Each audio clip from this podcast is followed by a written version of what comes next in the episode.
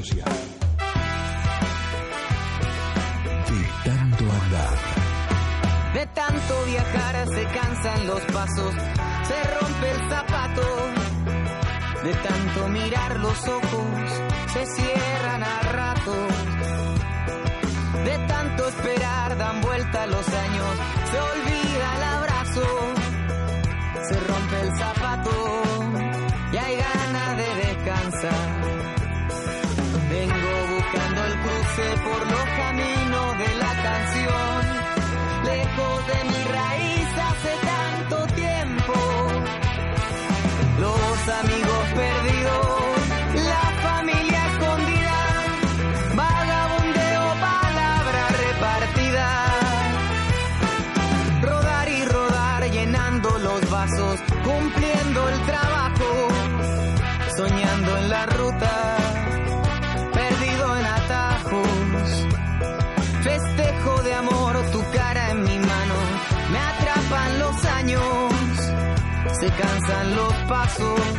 y hay ganas de regresar. Vengo buscando el cruce por los caminos de la canción, lejos de mi raíz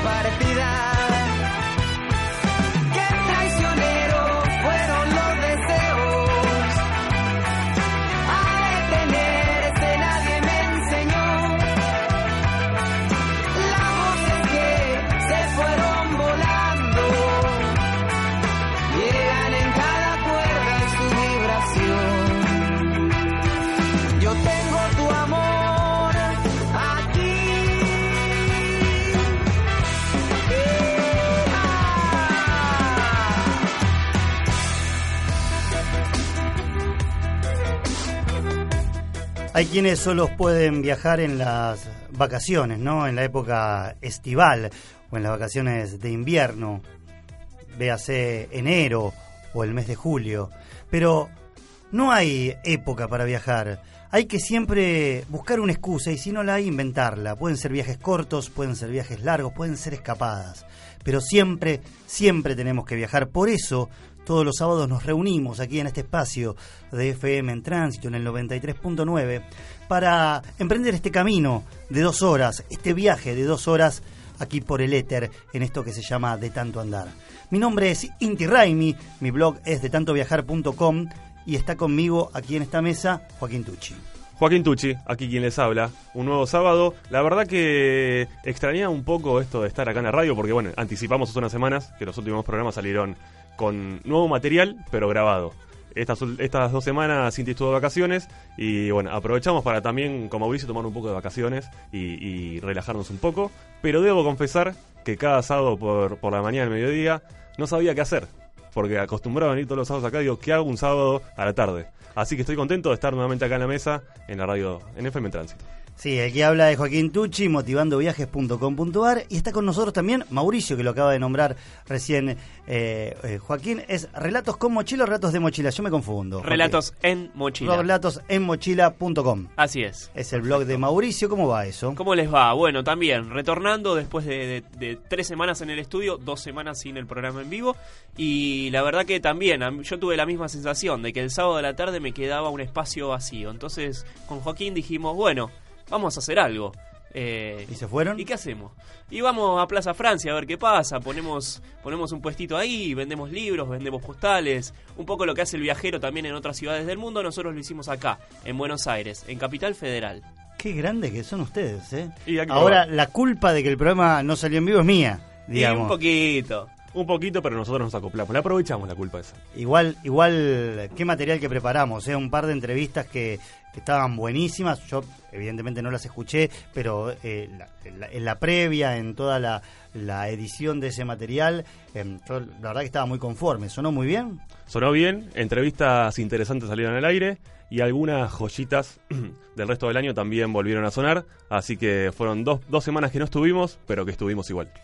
Bien, aquellos que están prendidos a la radio, tal vez en su navegador tienen puesto www.fmtransito.org.ar y nos están escuchando mediante la web, nos pueden enviar un mensaje que puede ser escrito, puede ser de audio, puede ser una foto y nos cuentan si tienen ganas de dónde están escuchando de tanto andar. Sí, claro, pueden usar el hashtag escucho de tanto andar desde, obviamente en nuestras redes sociales, principalmente Facebook de tanto andar viajes, así nos encuentran, y nuestro WhatsApp que es 11 2519 0427, aunque unas semanas atrás alguien de esta radio me, me, retó y me dijo, el programa es internacional, tenés que agregarle el más 54, así que más 54 9 11 2519 0427, repito, más 54 11 2519 0427 y creo que ya querés poner un temita, pero tenemos que contar, ¿dónde estuviste?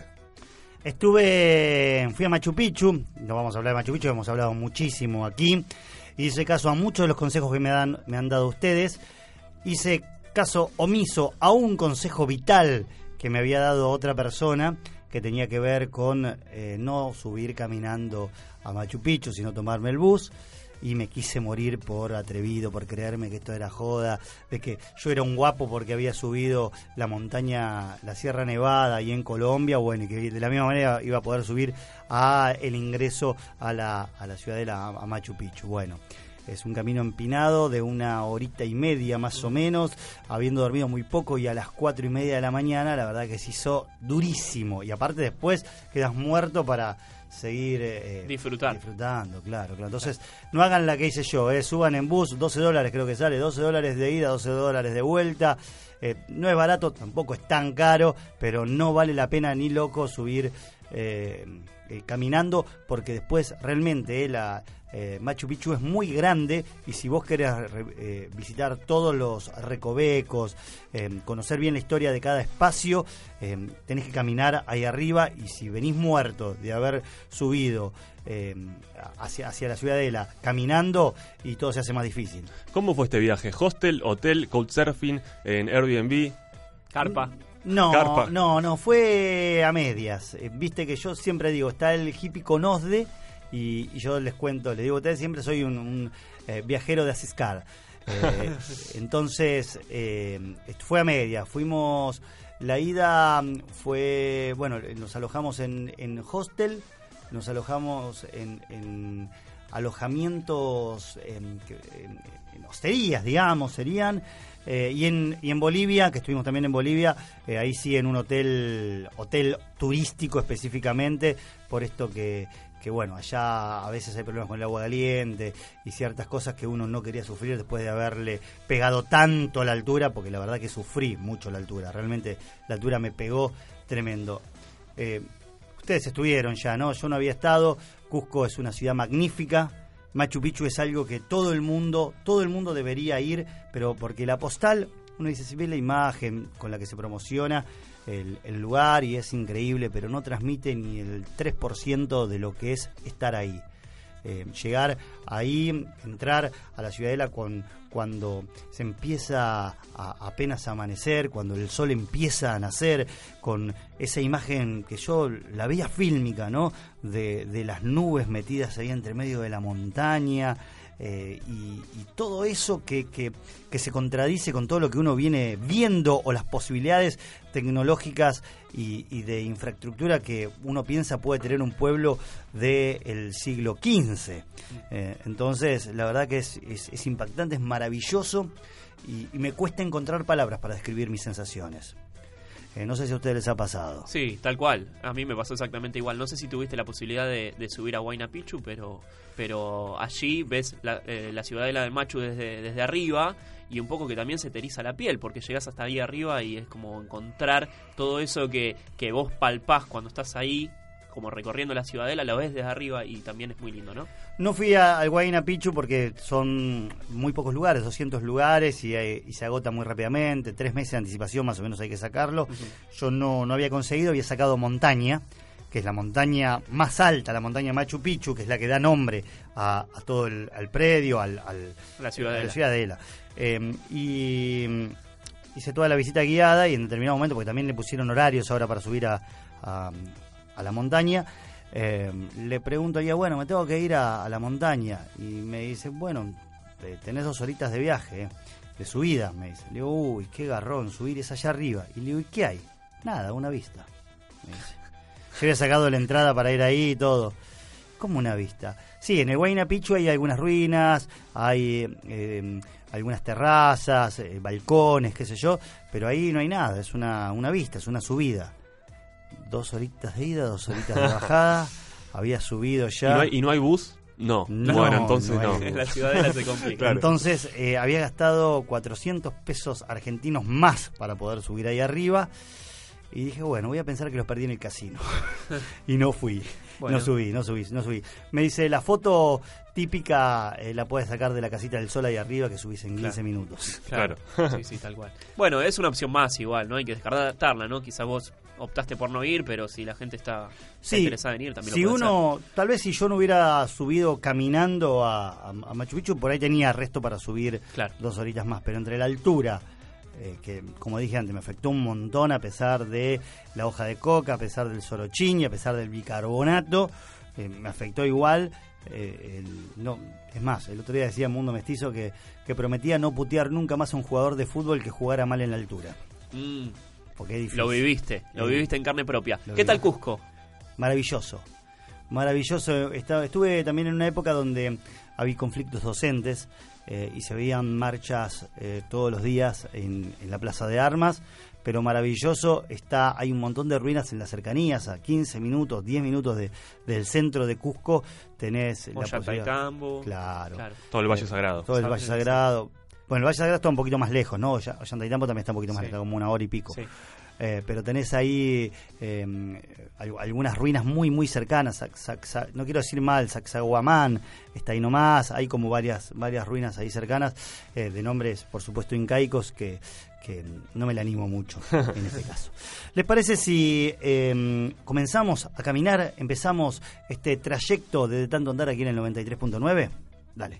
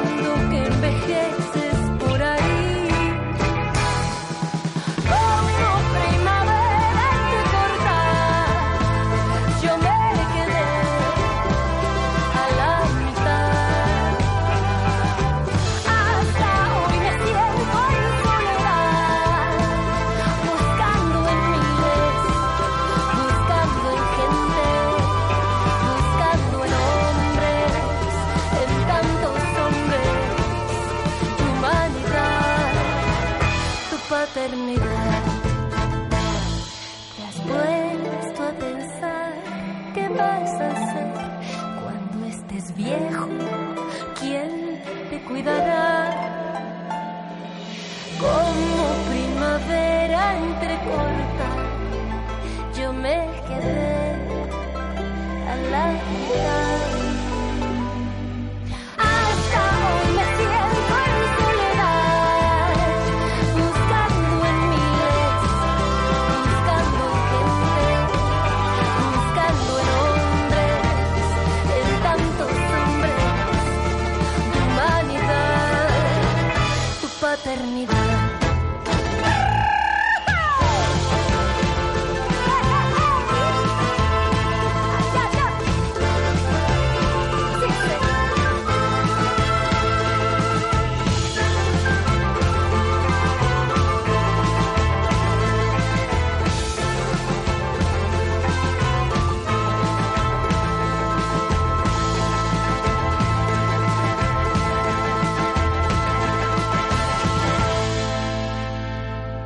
Mujeres tenemos derecho a Vivir una vida libre de violencia. decidir cuántos hijos o hijas queremos tener, Controlar nuestra propia salud y nuestro propio cuerpo. acceder y difundir información sobre métodos de aborto seguro. Beneficiarnos de los avances de la ciencia. El Estado tiene la obligación de Reducir la tasa de mortalidad materna. impedir que nuestra única opción sea recurrir a abortos peligrosos, Dar información sobre métodos de aborto seguro. Garantizar el acceso a la información de la Organización Mundial de la Salud sin discriminación. por sexo, Por género, por orientación sexual, por identidad de género, por expresión de género, por clase, por etnia, por color de piel, por capacidades diferentes, por nacionalidad, por lugar de residencia. Aborto. Más información, menos riesgos. 15 66 64 70 70. En tránsito, 30 años de comunicación cooperativa. Cooperativa.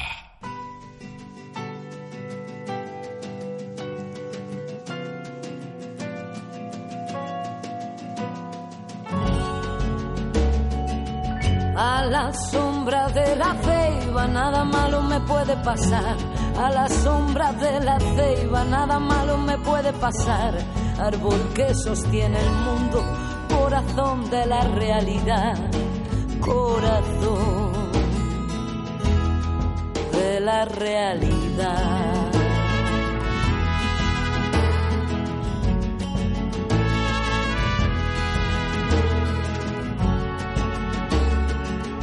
¿Cómo está tu corazón? Pregunta al tojo lavar, ¿cómo está tu corazón?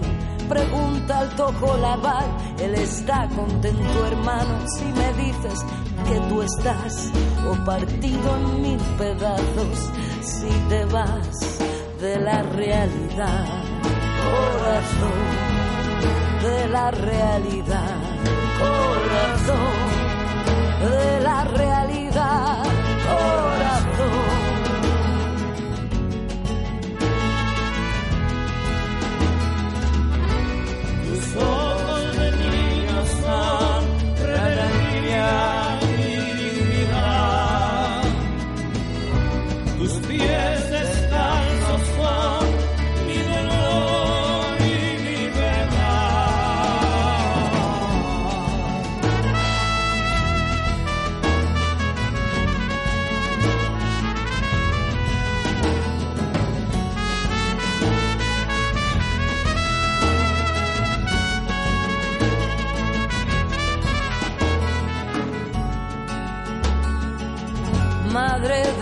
caracoles, del mar de nuestros sueños, madre de los caracoles, del mar de nuestros sueños, cuidando la tierra, cuidando el pueblo, cuidando de la realidad, de la realidad,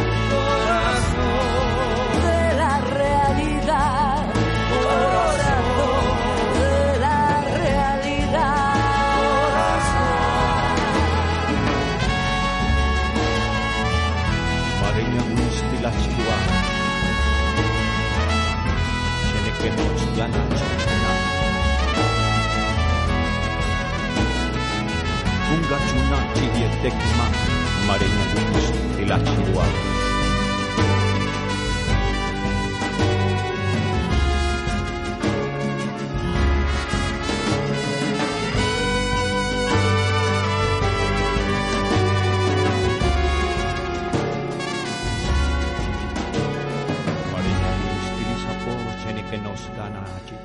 Viajeros que guardan sus palabras en su mochila Y acabamos de comer y vamos a disfrutar la ciudad de Madrid. Bueno, pues yo estuve, estuve en Japón. Un viaje más. Y de tanto en tanto la abren palabras para compartirlas. Me había ido de mochilera con amigos por Entrevista A contarle a los demás. en De tanto andar. Jimena Sánchez y Andrés Calla emprendieron un viaje de dos meses que tuvo que ver con la carretera austral. Recorrieron 1.247 kilómetros de manera intensa. Eh, y según ellos nos cuentan, ha sido una experiencia que no podía quedar solamente en el blog que ellos manejan, que es La vida de viaje, sino que en este caso decidieron hacer una película. Y en relación a este tema es eh, porque lo tenemos comunicado en este momento a Andrés, así que lo saludamos. Andrés, ¿cómo estás? Te saluda Inti, está aquí Mauricio y Joaquín también. ¿Qué tal? ¿Cómo andan todos por ahí? Buenas tardes. Muy bien, muy bien, Andrés, muy bien por aquí. Y, y cuando Joaquín me contaba de que estaban embarcados en una película, realmente me sorprendí. Me gustaría que nos des eh, algunos detalles sobre esto, de qué se trata, cómo va, digo, más allá de lo que es el viaje en sí. Eh, necesitamos detalles. Bien, eh, a ver, ahora ya está todo listo, ya, ya tenemos lista, es simplemente cuestión de darle play y, y verla y disfrutarla, en, por ejemplo, en el festival que va a estar girando. Lo que fue muy divertido fue mm, como un poco sumarse a una nueva aventura audiovisual como un desafío creativo, ¿no? Siempre por ahí salirse de, lo cómodo, de lo que uno ya sabe hacer, que hasta ese momento era siempre registrar todo a través de la fotografía y los textos y de repente decir, bueno, ¿qué pasa si nuevamente nos jugamos un poquito más, elevamos un poco más la vara y salimos con la intención de hacer un documental? Eh, ese fue el pensamiento que tuvimos antes de hacer la carretera austral, entonces salimos un poco con esa idea, con todo lo que implicaba el desafío de un poco dividirse la cabeza, ¿no? Porque una cosa es tener la cabeza en modo foto y usar la cámara solamente para sacar fotos y otra es empezar a mirar el mundo que te está rodeando, todo el viaje que vos estás haciendo de una manera audiovisual para ver cómo vos podés registrar eso. Y la verdad que estamos muy contentos con este resultado final y si logramos que la gente sienta el 10% de lo que nosotros sentimos en esa ruta que, que es maravillosa, que es la carretera austral, se podría decir que misión cumplida. ¿Qué abarca la carretera austral? Y la hicieron en bicicleta, ¿verdad?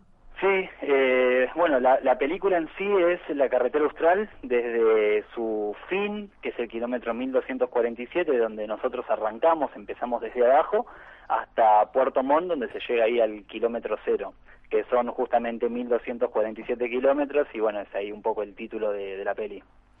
Y armaron como una como, como una hoja de ruta de, de, lo que iban a ir filmando, de lo que iba a ir pasando. ¿Qué es lo que uno, eh, cuál es el material que fueron recolectando para después, imagino, editar y armar el documental? Sí, a ver, eh, mucho no podíamos tampoco planificar porque justamente en este tipo de viajes eh, tenés que dejarte llevar por la cotidianidad, el, el día a día.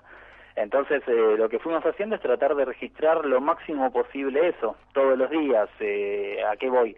A, por ejemplo, a filmar cada vez que desarmamos la carpa a la mañana, a filmar cada vez que nos sentamos a tomar mate.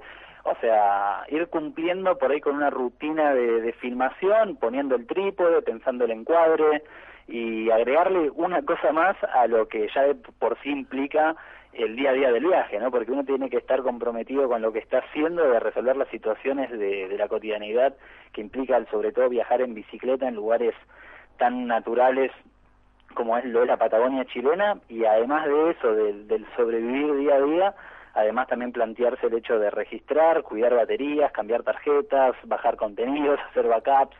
Eh, fue un proceso bastante tedioso en su momento, pero que la verdad que valió la pena cada esfuerzo y es muy gratificante esto, de no de generar desde una idea y ya hoy verlo materializado y ver las primeras reacciones quizás ya de amigos, gente que, que la pudo ver, más allá de nosotros y con la gente que estuvimos trabajando, que cuando uno le ve las caras y realmente disfrutan de lo que uno le está mostrando, es muy gratificante.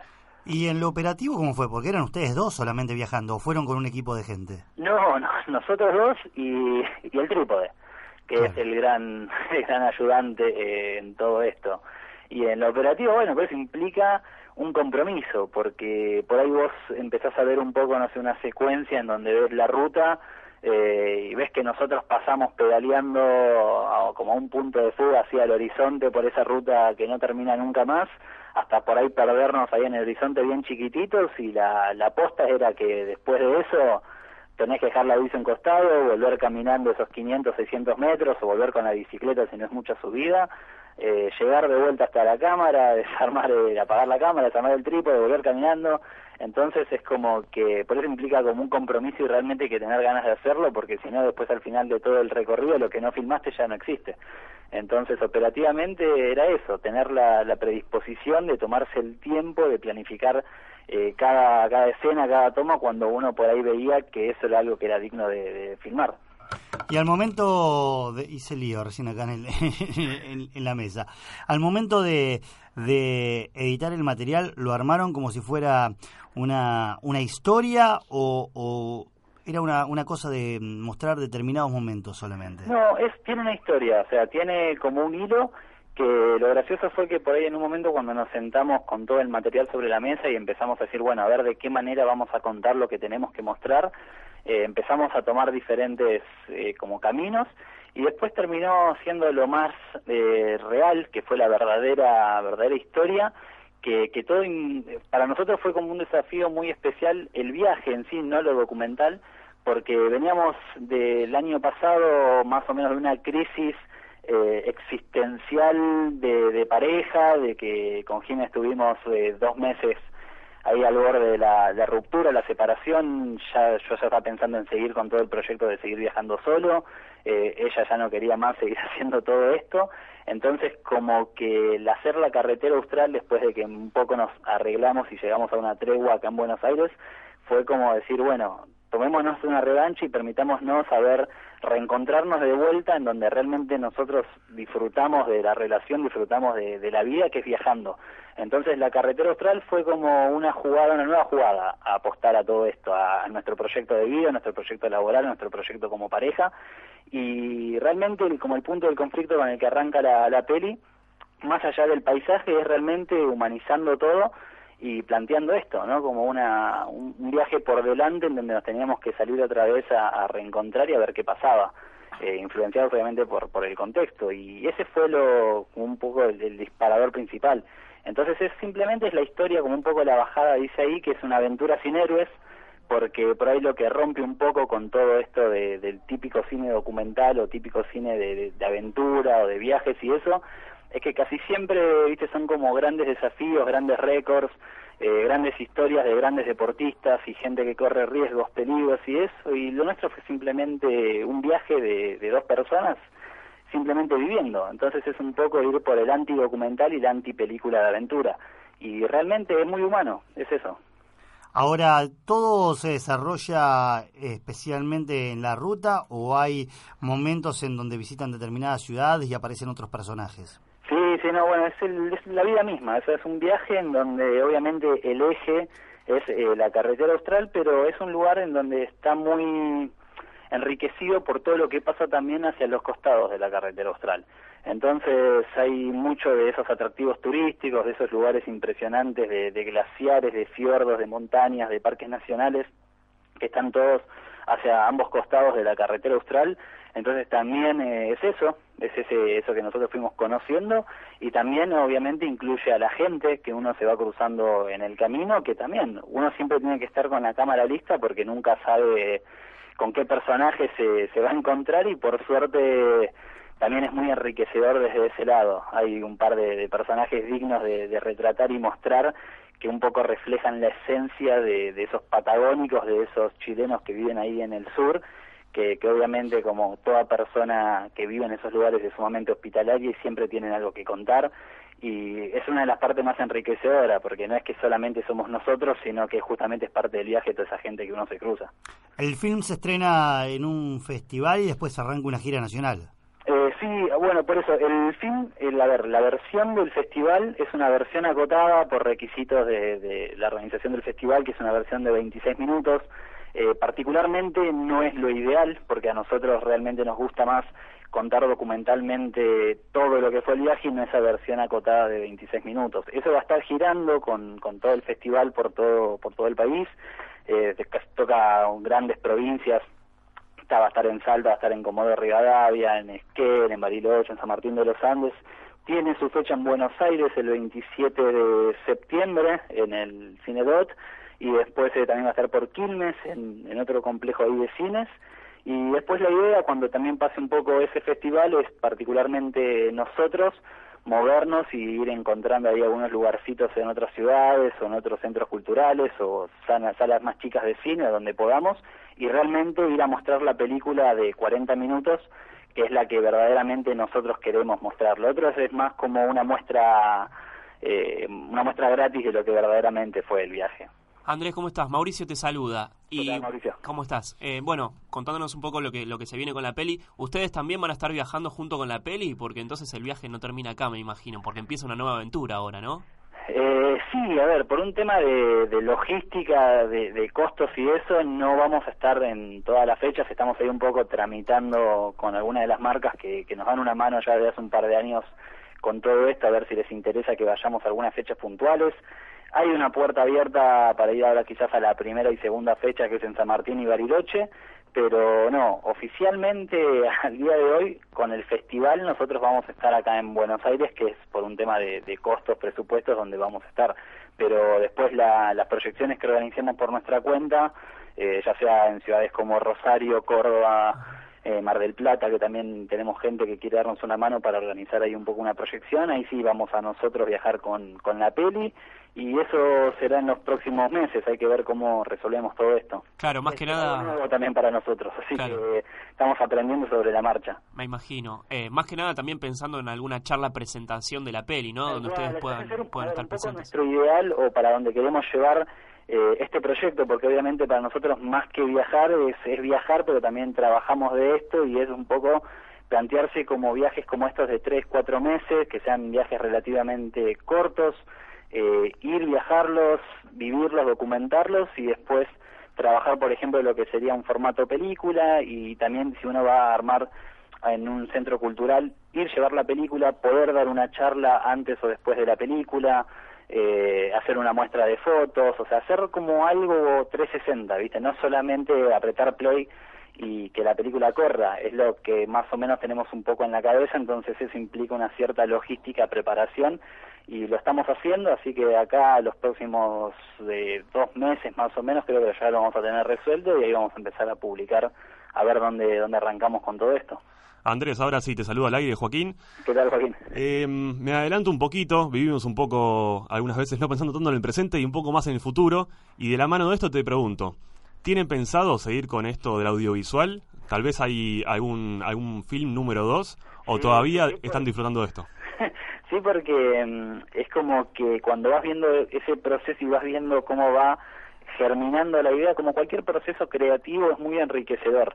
Así como cuando uno escribe un libro y te das cuenta cuando ya lo tenés en la mano y lo lindo que fue generarlo, con esto de la película nos pasó lo mismo. Desde el caos de la hoja en blanco, de tener un disco de un tera de, de información, de videos, de cosas y no saber bien qué hacemos con todo esto, al tener hoy ya una película cerrada que realmente es muy linda y que genera cosas, ya obviamente estás pensando en, en lo siguiente, que sabes que va a ser de vuelta tedioso desde la producción, sabes que va a ser de vuelta un trabajo bárbaro de producción, pero que es realmente muy gratificante y ya estamos pensando obviamente no dejar de hacer lo que hacemos, que es eh, sacar fotos y escribir, porque el blog va a seguir vivo y todo eso va a seguir su, su, curso, pero además de todo eso también seguir haciendo audiovisuales, eh, invirtiendo también en equipo, porque obviamente por ahí uno quiere hacer las cosas cada vez mejor, entonces eh, estamos pensando ahí quizás en tratar de comprarnos un dron, algo para llevarlo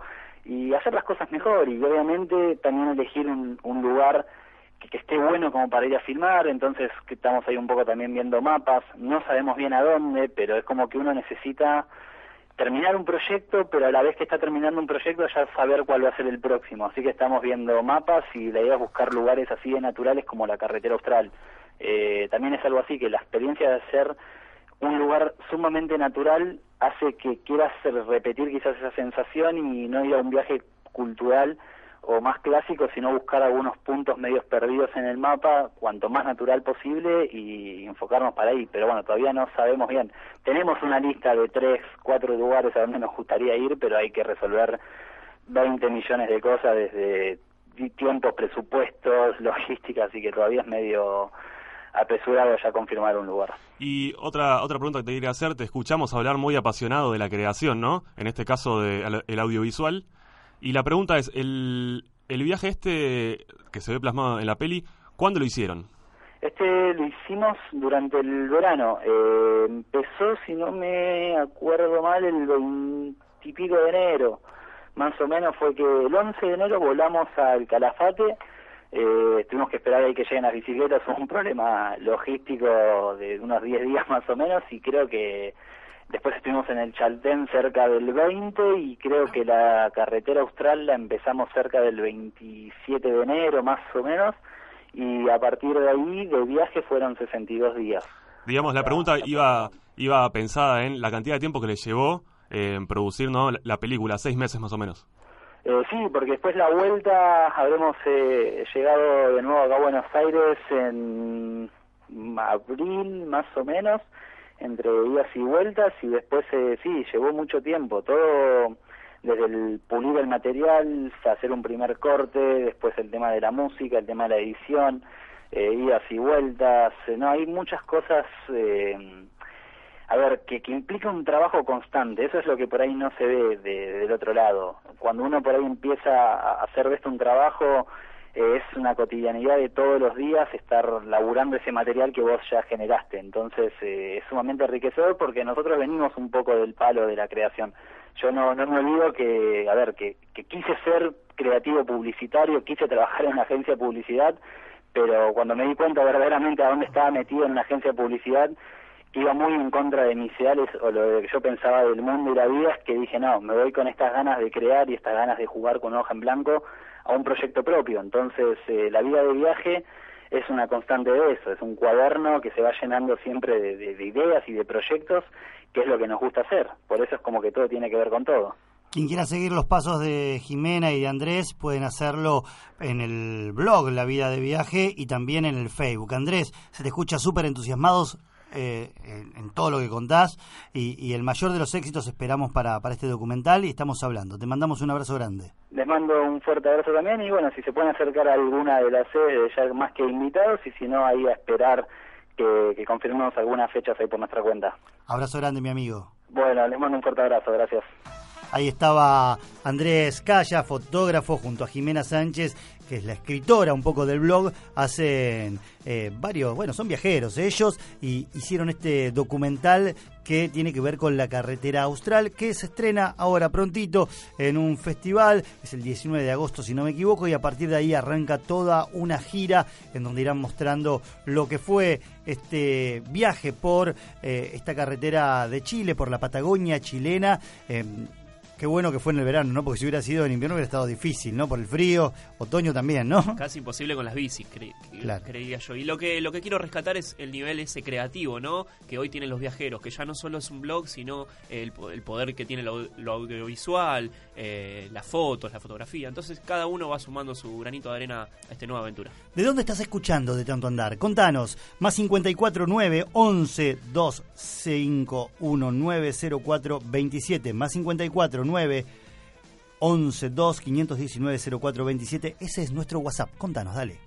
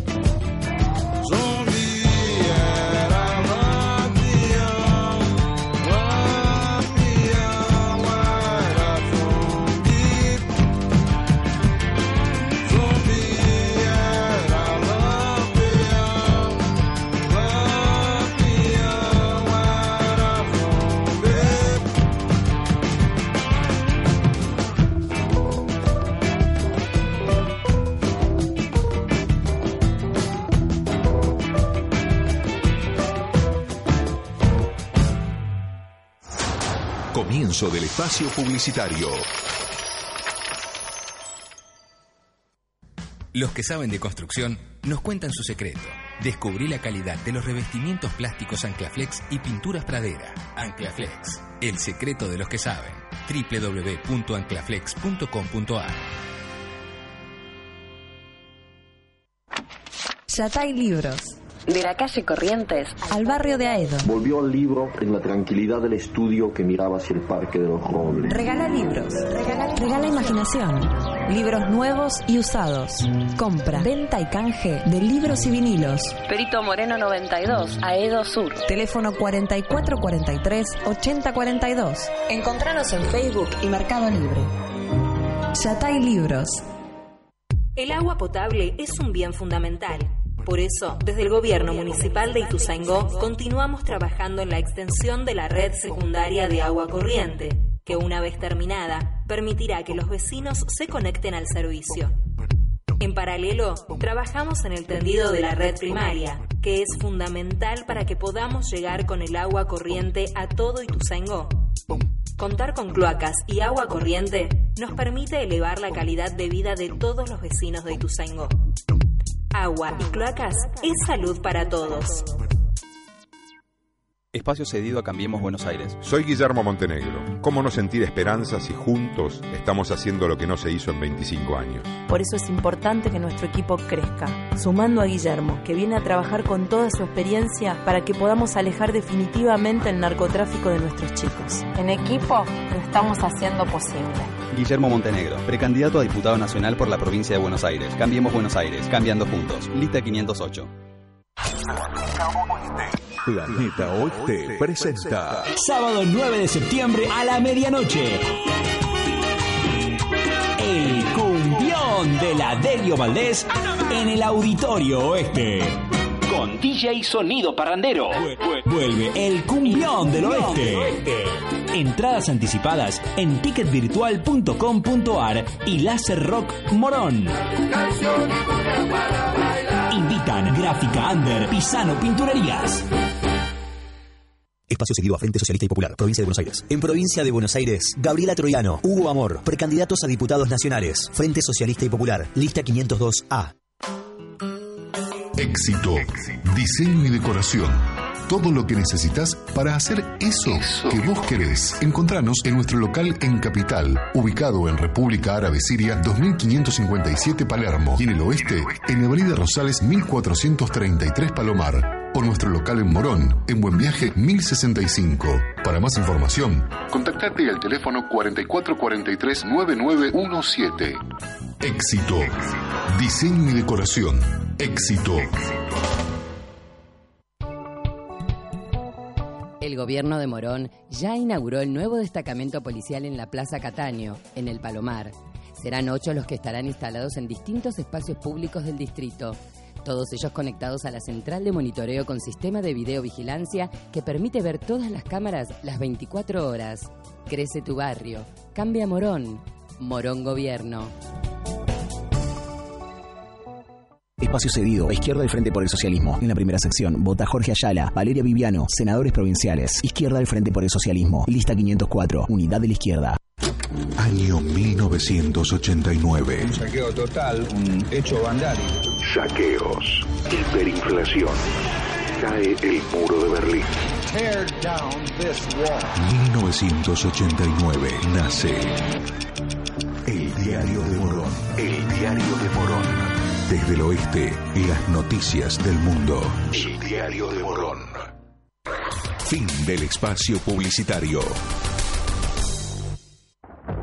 Aire, aire, voz, fuego, música, agua, agua, efectos, tierra, silencio. Los cuatro elementos.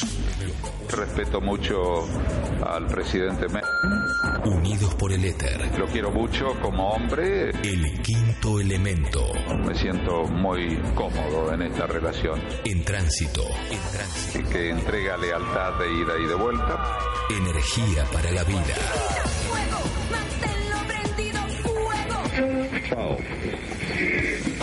Yo tengo causas pendientes, son las causas que tienen como denunciante a Sabatel, a Zabaleta, a Román. El oeste, fundamental para la radio. Considero yo que esta etapa En tránsito, merece una revisión de mis actitudes anteriores. 30 años. Donde no había una prensa local que formaba opinión. Comunicación cooperativa. Hoy sí la hay.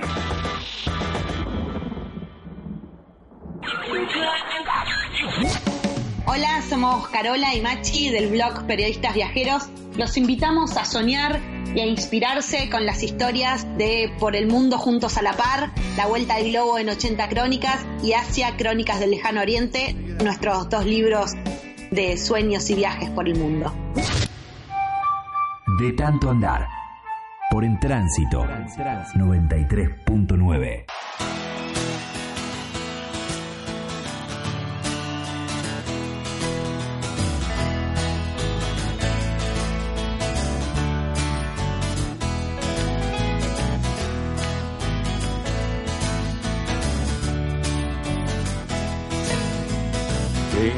dia irá dizer que existe razão feitas pelo coração? E quem irá dizer que não existe razão? Eduardo abriu os olhos, mas não quis se levantar, ficou deitado, viu que horas eram. Quando Mônica tomava um conhaque todo canto da cidade, como eles disseram.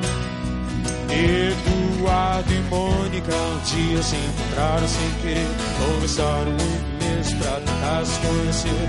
Carinha do focinho do Eduardo que disse Tem uma festa legal e a gente quer se divertir. Festa estranha com gente esquisita Eu não tô legal.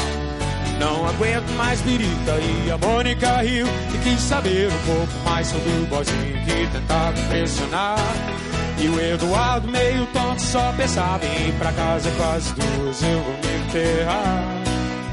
Eduardo e Mônica trocaram telefone, depois telefonaram, decidiram se encontrar. O Eduardo sugeriu uma lanchonete, mas a Mônica queria ver o filme do Godard. Se encontraram então no parque da cidade, a Mônica de moto e o Eduardo de camelo. O Eduardo achou estranho e melhor não comentar, mas a menina tinha tinta no cabelo. Eduardo e Mônica era nada parecido. Ela era de Leão e ele tinha 16. Ela fazia medicina e falava alemão. E ele ainda nas aulinhas de inglês. Ela gostava do Bandeira e do Barros, John dos Titãs de Caetano de Robô. E o Eduardo gostava de novela e jogar futebol de botão seu avô. Ela falava coisas sobre o Planalto Central, também magia e meditação. E o Eduardo ainda tava no esquema: escola, cinema, clube e televisão. E mesmo com tudo diferente, veio mesmo de repente uma vontade de se ver. E os dois se encontravam todo dia e a vontade crescia como tinha de ser. Eduardo e Mônica fizeram natação, fotografia, teatro, artesanato e foram viajar. A Mônica explicava para Eduardo coisas sobre o céu, a terra, a água e o ar. Ele aprendeu a beber, deixou o cabelo crescer e decidiu trabalhar. Não! E ela se formou no mesmo mês, ele passou no vestibular. E os dois comemoraram juntos e também brigaram juntos muitas vezes depois. Todo mundo diz que ele completa ela e vice-versa, que nem feijão com arroz. Construíram uma casa uns dois anos atrás, mais ou menos quando os gêmeos vieram. Batalharam grana, seguraram legal a barra mais pesada que tiveram. Eduardo e Mônica voltaram pra Brasília e a nossa amizade dá saudade no verão. Só que nessas férias não vão viajar. Meu filhinho do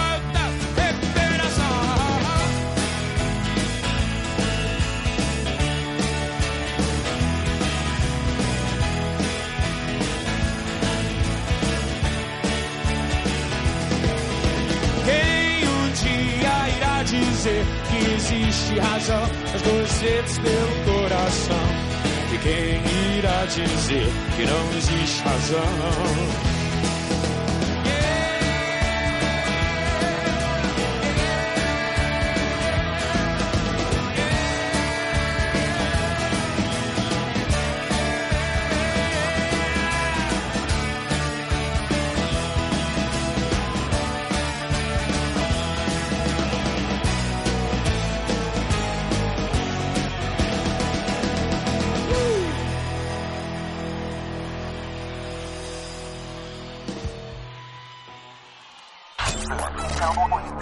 Planeta Oeste presenta recitales, teatro, fiestas. Ahora muy cerca tuyo, los mejores artistas locales, nacionales e internacionales. Entérate de toda la programación en Facebook, Planeta Oeste Producciones y en Twitter, arroba Planeta Oeste. Ahí vamos a La pasión por el arte en todas sus expresiones encuentra un lugar en la sala renovada de la Sociedad Italiana de Morón.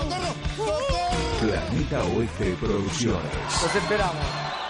Espectáculos de otro mundo. 9, 3, 9, 30, 9, 3, 9 años en tránsito. 9, 3, 9, 30 años en el oeste. En el oeste. Soy Anico Villalba, autora del blog Viajando por ahí. Los invito a leer los relatos de nueve años de viajes por Europa, Asia, América Latina y África en viajandoporahí.com. Y para quienes prefieren el papel, también los invito a leer mis libros. Días de viaje es mi primer libro y es un resumen de mis primeros cinco años viajando por el mundo. Y El síndrome de París, mi segundo libro, muestra un poco el lado B de este estilo de vida. De tanto andar. Por en tránsito. 93.9.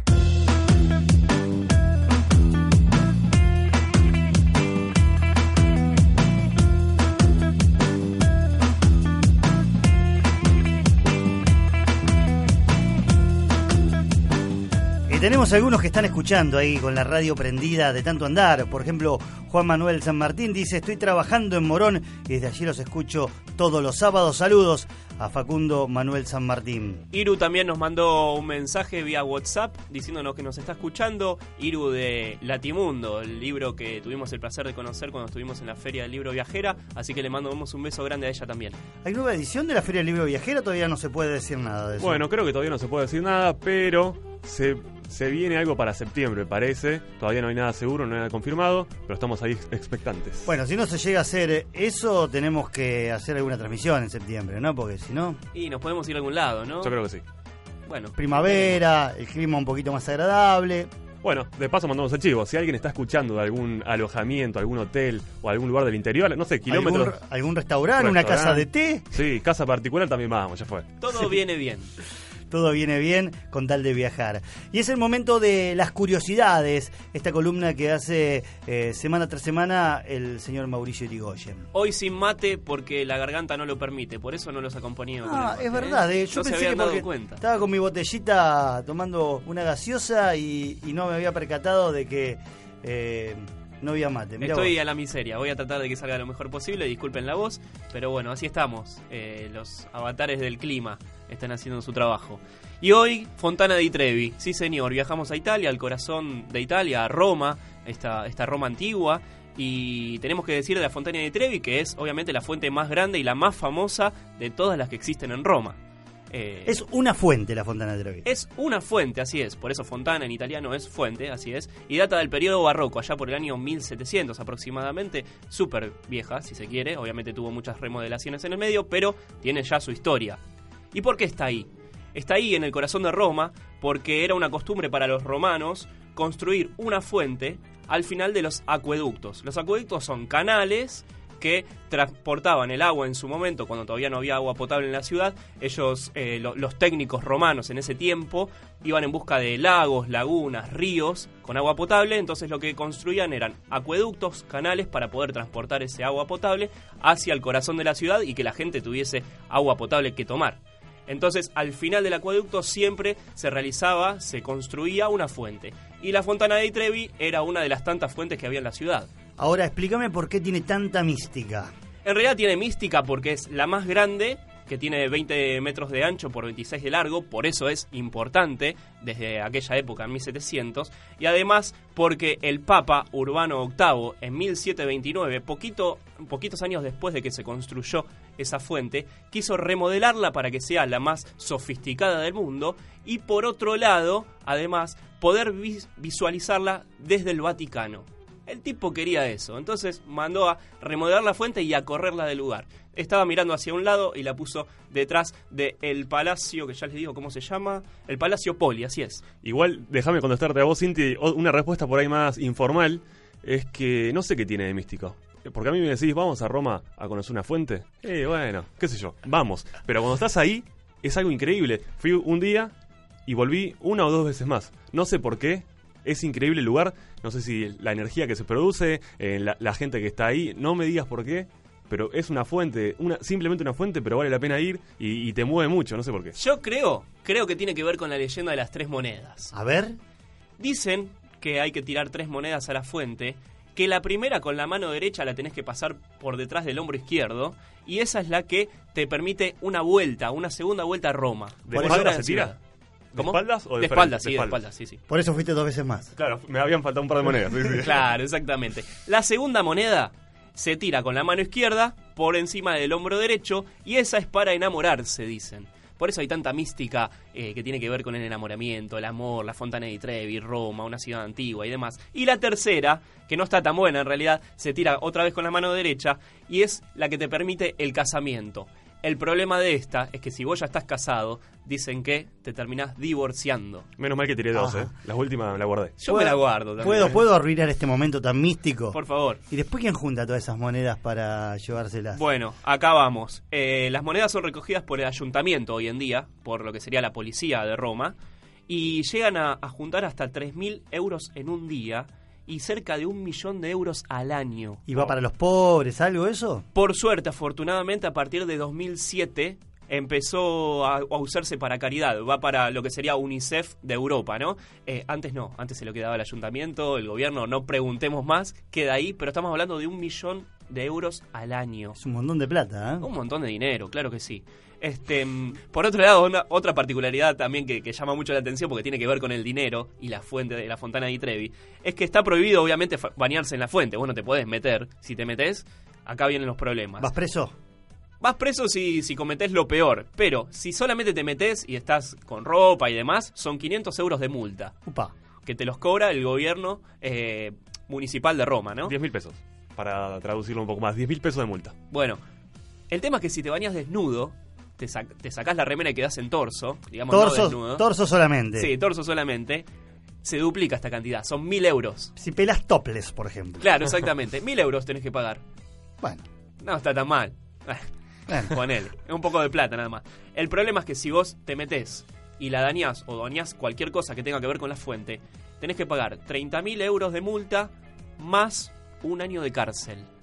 Mm. Así que ahí ya se complica un poco la cosa. Yo les diría que nada más tiren las monedas, apuesten al amor y que hasta ahí lleguen. Hasta meterme, complica. me animo. Pero ya, bueno, de cárcel no.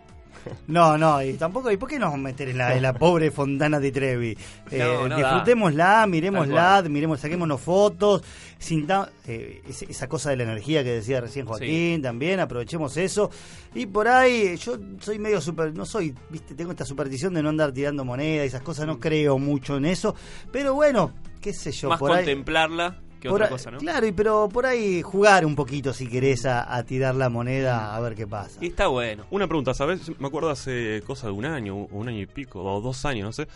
Eh, la estaban remodelando y no se podía ver, o se podía ver, pero solo pasando por una pasarela. Sí. Hoy en día está nuevamente ya liberada y uno puede ir a conocerla Así eh, es. sin ninguna restricción. Sí, O- vamos a eso. Eh, en realidad se restauró varias veces a lo largo de la historia. La primera fue en 1998 porque se había oxidado parte de la Fontana di Trevi, entonces tuvieron que vaciar el agua que contenía y tuvieron que hacer remodelaciones en ese, en- en ese aspecto. En 2012 se vuelve a vaciar por desprendimientos de la fachada, pero este que nombrás vos, que, que estuvo cerrada muchísimo tiempo, fue entre 2013 y 2014, porque además de desprendimientos en la fachada, había ya fisuras en la fuente, entonces tuvieron que sacar el agua nuevamente y esa remodelación fue casi un año. Eh, por eso vos me decís que, que había andamios y demás y no se podía casi ver absolutamente nada de la fuente. Por suerte hoy ya está terminado y bueno, el 30 de junio fue cuando se inauguró, 30 de junio de 2014, se inauguró nuevamente la fuente como hoy la conocemos, ¿verdad?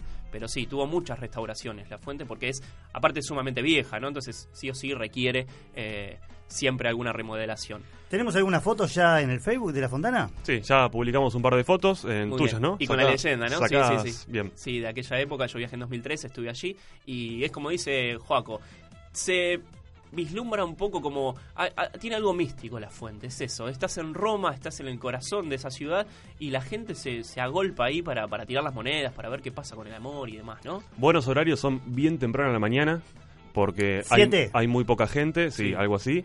Porque después, bueno, cerca del mediodía, o mismo por la tarde, o a media mañana, la cantidad de gente Se que hay en la. Fontana de Trevi es terrible. Entonces, eh, a, a ver, tiene algo lindo también que haya tanta gente, pero a primera hora de la mañana uno la puede apreciar un poco más, hasta para sacar fotos es mucho, mucho mejor. Sí, si la visitan también está bueno saber qué es lo que contiene la Fontana di Trevi. Hay dos estatuas importantes, una de la abundancia y otra de la salubridad, que tiene que ver con la salud. Y en los nichos laterales están estas. Y también hay, acompañando a estas dos estatuas, dos hipocampos. Que uno está calmado y el otro está alterado. Y ellos representan em, las facetas del mar un mar agitado y un mar pacífico. Fíjense cómo eh, hasta en aquella época siempre nosotros venimos hablando de la naturaleza y una vez más aparece en un icono de una ciudad europea. Hablamos ya del sol, hablamos de en otras columnas, ¿no? Del sol, del aire, de, de la tierra, de la Pachamama. En este caso, la Fontana de Trevi representa al mar en ese sentido. Entonces siempre está, está ahí como, como como latente el tema de, de- de las cosas de, de la tierra, ¿no? Así que un poco eso para que tengan en cuenta si la visitan. Y hay que saber también, si, si están por allí por Roma, que se puede llegar, eh, está ubicada en la Piazza di Trevi, ¿sí? en metro se puede llegar con la línea roja, la A, la estación Barberini es la que, la que te, te- deposita en la Fontana di Trevi, y se llama así, Fontana di Trevi, porque allí confluyen tres vías, lo que serían tres calles, ¿no?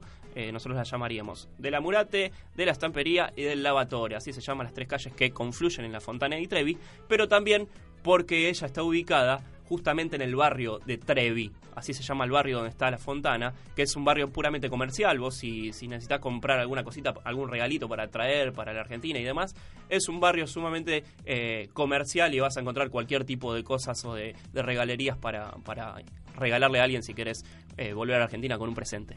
Curiosidades de la Fontana de Trevi, hoy en la voz de Mauricio Irigoyen.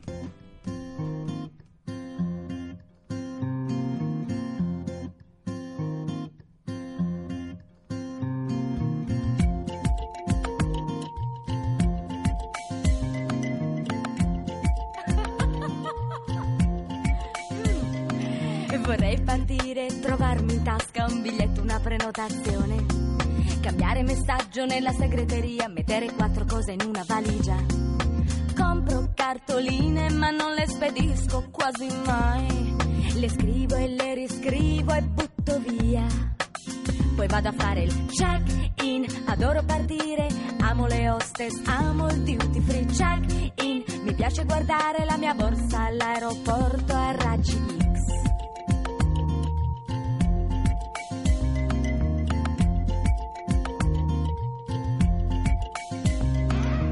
Voglio fare un po' la misteriosa nella parte della straniera.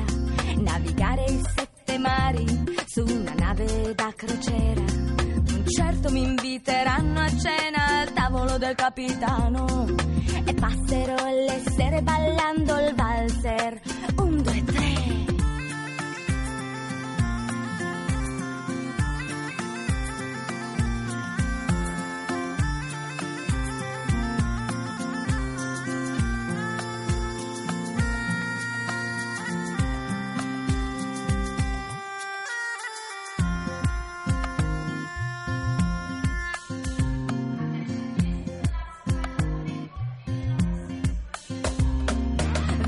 Andare all'avventura, fare shopping in lingue straniere.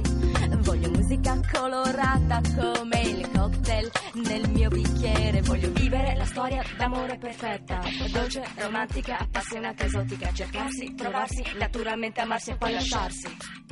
e andare a fare il check-in. Adoro partire, amo le hostess, amo il duty free check-in. Mi piace guardare la mia borsa all'aeroporto a raggi. Check.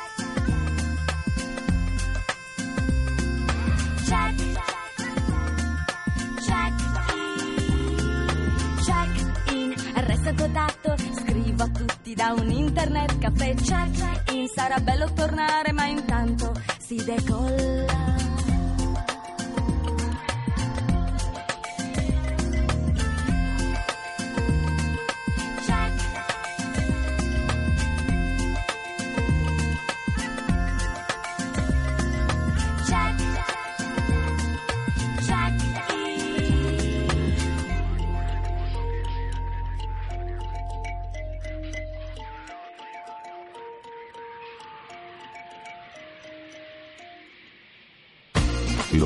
Turistas no saben dónde han estado. Viajeros. Los viajeros no saben hacia dónde están yendo de tanto andar. Sábados de 15 a 17 por FM en Tránsito. 93.9. Comienzo del espacio publicitario. ¿Quién dijo que no se puede hacer una buena producción por poca plata? En Estudio Malva te ofrecemos grabación, edición, mezcla, mastering digital a precios que están a tu alcance. Estudio Malva, sonido en vivo para bandas, fiestas y eventos. www.malvaestudio.com.ar 155 962 8224 Castelar Norte Espacio seguido a Frente Socialista y Popular, Provincia de Buenos Aires. En Provincia de Buenos Aires, Gabriela Troyano, Hugo Amor, precandidatos a diputados nacionales. Frente Socialista y Popular, lista 502A. Los que saben de construcción nos cuentan su secreto. Descubrí la calidad de los revestimientos plásticos Anclaflex y pinturas Pradera. Anclaflex, el secreto de los que saben. www.anclaflex.com.ar Espacio cedido a un país provincia de Buenos Aires. Hay un solo equipo con la experiencia y las propuestas para eliminar el impuesto que el gobierno te cobra por comer cada vez que vas al supermercado o al almacén. Sergio Massa, Margarita Stolbizer, precandidatos a senadores de la Nación por la provincia de Buenos Aires. Lista 501. Un país. Espacio cedido Patria Grande, primera sección electoral. Somos la nueva generación. Sebastián Bella, Mirta Patricia Priega, precandidatos a senadores provinciales por la primera sección electoral. Patria Grande, línea de la fuerza de la gente. Lista A 301. Gráfica Under, artes gráficas para artistas, productos publicitarios, especialistas en producciones discográficas y eventos, afiches, folletos, entradas, calcos y credenciales, Digitry y Digipack, sobres, multicopiado y arte de tapa. Además, te ofrecemos cartelería, diseño gráfico, papelería comercial y mucho más. Comunicate al 46 44 55 56. Participa de sorteos en Facebook. Gráfica Under. Espacio cedido al Frente Patriota Bandera Vecinal. Alejandro Biondini, diputado nacional. Darío Coria, senador nacional por provincia de Buenos Aires. Vota lista 505. Lista conducción A. Frente Patriota Bandera Vecinal. Fin del espacio publicitario.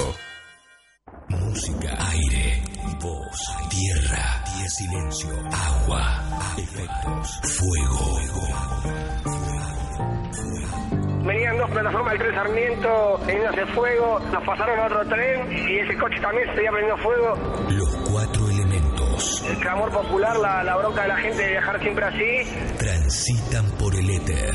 hizo que empiecen a bajarle piedras al tren. Llegó la policía con una, con una gana de reprimir terrible. El quinto elemento, el éter, sostiene la memoria. Somos obreros que, que estamos viajando, gente que va a trabajar como todos los días, mal, apretados.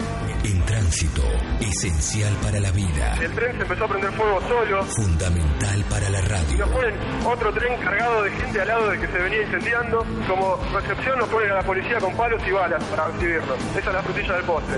En, en tránsito. 30 años. Comunicación cooperativa. Lugar. No me regalen más libros porque no los leo. En De tanto andar, viajamos para cambiar, Mientras más pasan los años, me contradigo cuando pienso no de lugar. las ganas de conocer lo que hay después del mar. ideas, sino de ideas. Sábados de 15 a 17 por FM en Tránsito 93.9. Y en este momento vamos a tener una conexión con Maracaibo, con Venezuela, porque allí se encuentran dos hermanos que son mendocinos, que emprendieron un viaje a bordo de una especie de motorhome que ellos lo llaman motorbar porque van en este en este camioncito podríamos decir haciendo cerveza artesanal y vendiéndola y así- ¿Colectivo? un colectivo, Colectivo, sería, ¿no? sería mejor sí sí sí allí están Lucas y Fede Martino cómo andan chicos aquí Inti aquí Joaquín también y Mauricio Buenas chicos, ¿cómo le va? ¿Todo bien? Estamos muy bien y, y quiero que nos cuenten un poco sobre esto, ¿no? Eh, ¿Qué es en lo que viajan? ¿Es una especie de colectivo transformado en bar? Eh, sí, y nosotros vivíamos en el Bolsón, en la Patagonia, ahí aprendimos a hacer cerveza y siempre nos gustó mucho viajar. Entonces nos pusimos en campaña para, para encontrar un vehículo en donde pudiésemos viajar haciendo cerveza. Fue así que compramos un Bedford inglés del año 1964, que lo compramos abandonado y durante ocho meses con amigos y con familia lo reconstruimos y lo transformamos en una fábrica de cerveza y en un bar, además de nuestra casa. Así es como vamos viajando y vendiendo la cerveza que producimos. Pero pará, pará. Decís, estamos buscando un vehículo para poder hacer cerveza. Eh, uno no está buscando eso todos los días de su vida. ¿Cómo, cómo surge? Y nosotros, como te decía ahí Fede, eh, nos gustó siempre viajar mucho. Y estando allá en la Patagonia haciendo cerveza, eh, nos iba bien, por suerte, de hecho nos daba ingresos para el ómnibus. Pero bueno, al principio la idea surgió por un contacto que llegó que contó que viajó desde Francia en velero. Eh, pensamos en la opción del velero, pero un velero es inaccesible, eh, muy costoso, aparte las horas para manejar, para que tengan la habilitación, eh, son muy difíciles. Entonces, lo primero que se nos ocurrió fue un ómnibus. Estuvimos dos meses buscando, las mejores opciones estaban en Buenos Aires, y por suerte a 300 metros de nuestra casa apareció este ómnibus abandonado, así, de la nada. El Bolsón es una, una ciudad en donde, o un, o un pueblo, ya es una ciudad, porque la última que fui estaba bastante grande el Bolsón ya. Eh, digo, donde hay mucha tradición de cerveza artesanal, hay en esa zona eh, muy buen lúpulo, que eso hace que haya muchas buenas cervezas artesanales por la zona. Eh, ¿Ustedes fabricaban ya con una marca propia allí o fabricaban para ustedes? Este, sí, ver- verdad, todo lo que sí, el Bolsón es conocido por, por su lúpulo y bueno, por sus paisajes, como toda la Patagonia. Nosotros aprendimos con chicos de Mendoza, que son los chicos de cervecería Legüe y cervecería Pacha, pero que compartimos una temporada en el Bolsón y ahí aprendimos a hacer cerveza. Nosotros fundamos nuestra marca, que es Sur, cerveza artesanal, y es la marca que hasta el día de hoy eh, vende. Lo único que la cerveza Sur se acopló con el proyecto de viaje Motorbar. Y es así como unimos las dos cosas y estamos en ruta. ¿Cocinaban pequeñas producciones o ya producciones más bien grandes como para eh, comercializar eh, em, en, en varios negocios de ahí de- del Bolsón? Te- digo esto porque después imagino que hubo que adaptar toda esa estructura a el colectivo, ¿no? Sí, sí, logramos adaptarlo porque en realidad no hacemos grandes cocciones. En aquel momento estábamos produciendo unos 300 litros por mes promedio eh, y lográbamos venderlos en bares, en restaurantes, en, a personas particulares y como es una olla de 100 litros, logramos adaptarlo al ómnibus con unos fermentadores también de 100 litros y todo lo llevamos arriba. Es medio desmontable. De hecho, últimamente estamos adoptando la modalidad de hacer una cocción en los hostels que nos invitan. Ellos aprovechan y hacen una movida de marketing, un evento, y nosotros hacemos más cómodamente ahí la cerveza. Nos da la opción de hacer dos fermentadores seguidos, dos días seguidos, y hacemos el doble de producción. Estamos haciendo 150 por mes ahora. Bien, a mí que, que- que me gusta mucho la cerveza artesanal, eh, me voy a meter un poquito más en este tema y después seguimos con el tema del viaje, ¿no?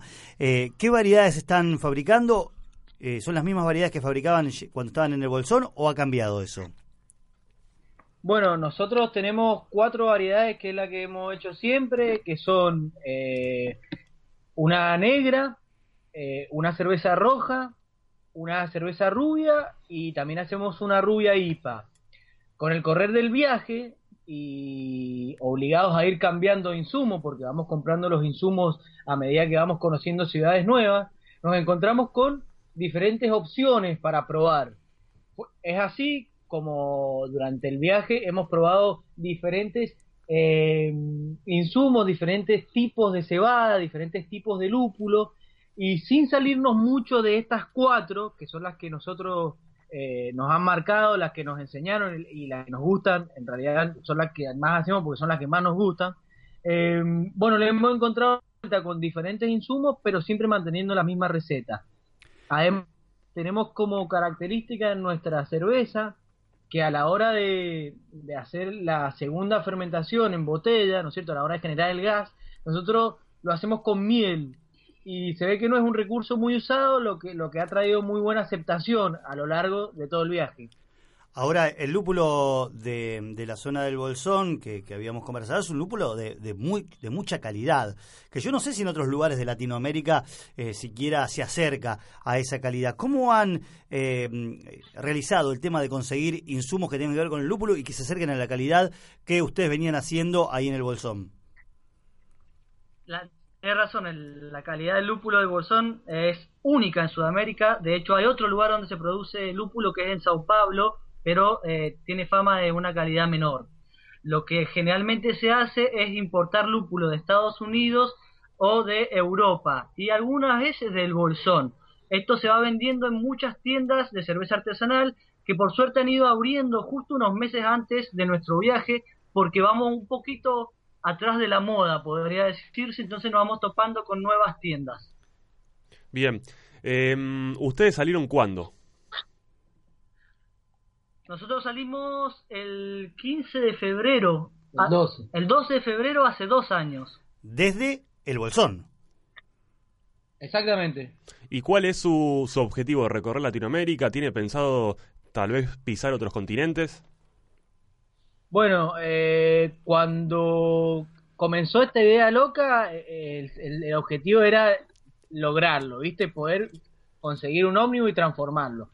Lo conseguimos y como es un ómnibus de 64 y todavía, para serte sincero, no lo sabíamos ni manejar porque tiene un montón de mañas, eh, le- la idea era llegar a la costa. Logramos llegar a la costa por Uruguay. Transitamos toda la costa por Uruguay y nos encontramos con la posibilidad de ir a la South Beer Cup, que es un evento cervecero que en el, último se realizó en Mar del Plata, el año pasado se realizó en la ciudad de Curitiba y el año que viene es en la ciudad de Belén.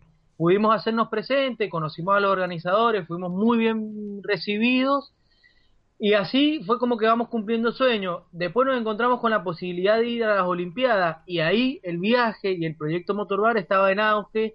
Inclusive pudimos asistir a eventos deportivos con la plata de la, de la venta de las birras. Ahora nos encontramos en un, un gran deseo que es poder cruzar a Centroamérica. Para cruzar a Centroamérica tenemos que embarcarnos porque no hay ruta terrestre. Pero también soñamos, ya que se puede soñar y que es gratis, con llegar a Estados Unidos y finalizar el viaje. No sabemos si con el ómnibus o no, pero terminar la etapa del motorbar en la Copa del Mundo de Rusia 2018. A ver, y, y el viaje Rusia 2018 sería una bomba, ¿no? Dos años y tres años de viaje y llegar ahí al mundial increíble. Eh, pero me gustaría que nos describas el itinerario realizado hasta ahora. Bien, nosotros salimos de la, el Bolsopa ruta 40 hasta Mendoza, porque tenemos familiares y amistades ahí. Claro. Después pas- pasamos hacia Córdoba, eh, Santa Fe, Entre Ríos y pasamos a Uruguay. Llegamos a la costa, eh, a la altura de eh, Piriápolis. Eso es antes de, de Punta del Este. Después fuimos hacia Punta del Este y por la costa cruzamos por Chuy. Hicimos Río Grande do Sur, eh, Santa Catarina, Paraná, ahí fue la fiesta de la cerveza en Curitiba, volvimos a la playa para el estado de Río de Janeiro, ahí hicimos la Olimpiada y ahí seguimos toda la playa. Toda por la costa, eh, llegamos a ¿cómo se llama? Bahía, que tiene unas playas muy bonitas, Bahía realmente, después para, eh, bueno, Río Grande del Norte, hasta que llegamos a Belén, que es el Amazonas. Ahí tuvimos que subir el barco en una balsa para transportarlo por el Amazonas hasta Manaos, que es una gran ciudad dentro del Amazonas que no tenés casi acceso en, por carretera. De ahí sí hay una carretera hasta Venezuela. Agarramos esa carretera y cruzamos hasta Venezuela por Santa Elena de Guairén y ahora hicimos todo el viaje por dentro de Venezuela hasta Colombia, por Maracaibo. A ver, dijeron que habían comprado el micro sin casi saberlo manejar, el colectivo casi sin saberlo manejar. Es un eh, vehículo del año 64. Eh, no me vas a decir que no tuvieron un solo problema de mecánico de en todo este viaje de dos años y pico, porque haber tenido 250 problemas mecánicos. Bueno, sí, la verdad que hemos pasado por muchos problemas mecánicos, pero bueno, también mucha alegría nos, nos ha dado.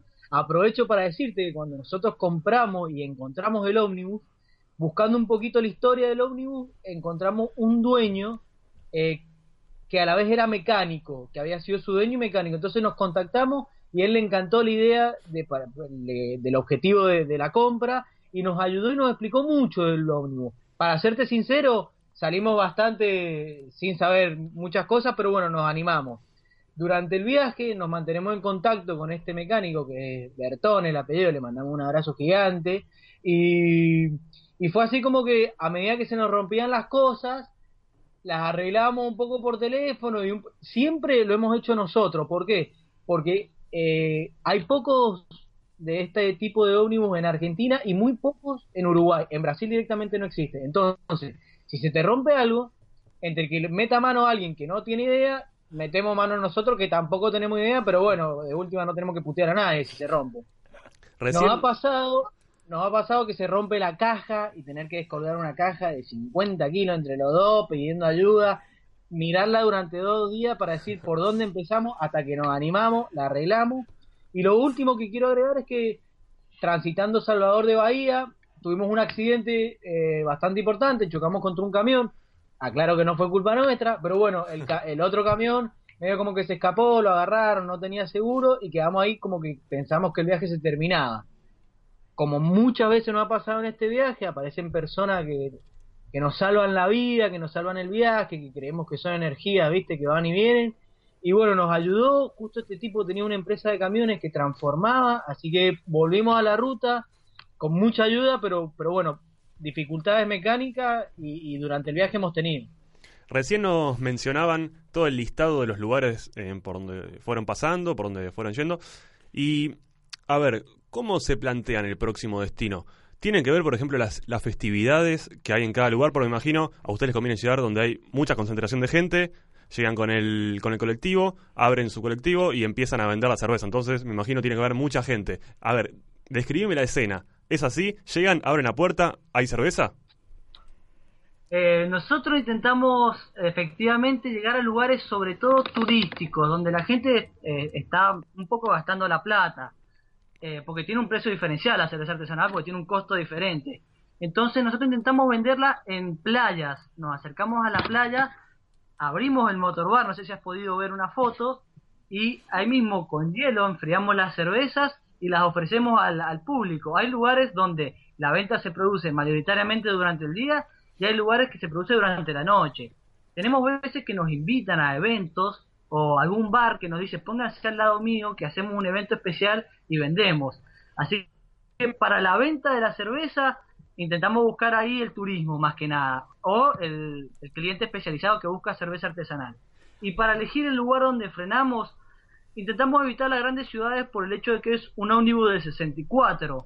Entonces vamos de playita en hostel, eh, todo por la costa y nos va guiando lugares, como vos decís, que tienen características especiales, ya sea porque son famosos por su belleza o, por ejemplo, California, que es famosa por la cerveza artesanal también. Entonces ya tenemos contactos allá con la Asociación de Cerveceros y bueno, nos están esperando, van a sacar una nota en una revista de ellos ahora y son uno de los lugares que intentamos visitar. Ahora, paran en las playas donde hay muchos turistas. eh, y, el tema con las autoridades, ¿cómo son? Porque imagino que alguna vez se debe haber acercado algún inspector, algún policía diciendo, ¿qué hacen ustedes acá? Sí, eh, ah, no, primero que nos ha pasado de todo. Hemos tenido playa en que somos un éxito y se nos termina la birra en uno o dos días. Y hemos estado en playa en que no pasa nadie, que estamos toda la semana eh, tranqui nosotros, disfrutando, que también nos gusta esa parte, ¿no? Siempre, un poco el cuando uno viaja se escapa del sistema y estar pensando siempre en el dinero y todo eso.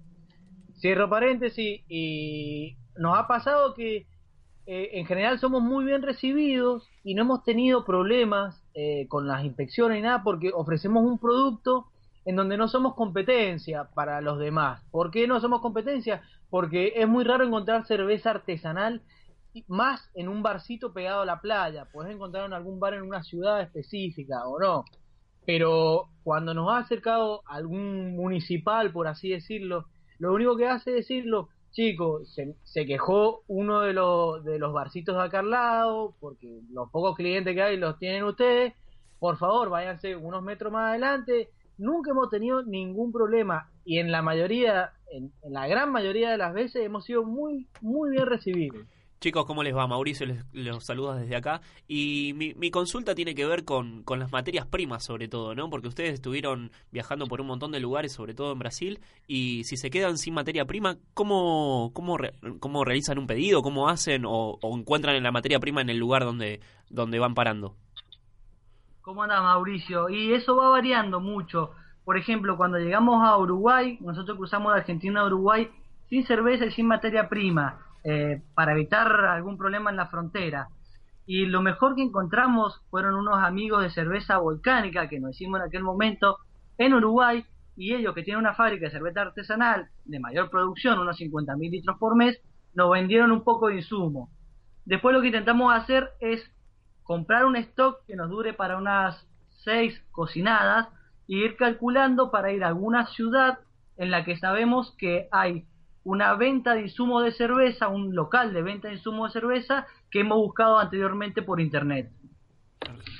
Bien, eh, ojalá, ojalá volvamos a hablar en junio del 2018 y ellos estén ahí en Rusia y nos estén contando lo, lo, su percepción ¿no? de lo que sucede por ahí. ¿Por qué no nosotros también? ¿Por qué no nosotros también?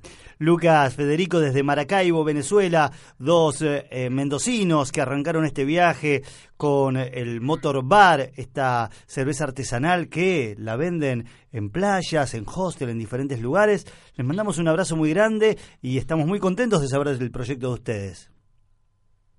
Bueno chicos, eh, muchísimas gracias por difundir el proyecto Motorbar y aprovechamos para decirle a ustedes y a toda la audiencia que nos está escuchando que el que quiera acompañar el viaje lo puede hacer a través de nuestras redes sociales que son Motorbar Sur en Facebook, Motorbar en Instagram y Motorbar en nuestro canal de YouTube. Eh, muchísimas gracias y con gusto podemos hacer algún contacto previo al Mundial de acá a unos meses. Nosotros la mejor siempre. Abrazo grande chicos, saludos. Abrazos. Ahí estaban Lucas y Federico Martino desde Maracaibo, Venezuela, con este viaje, este proyecto Motor Bar. ¿De dónde estás escuchando vos de tanto andar? Aquí en el 93.9, más 54 9 11 2519 0427, más 54 9 11 2 519 0427. Ese es nuestro WhatsApp. Contanos, dale.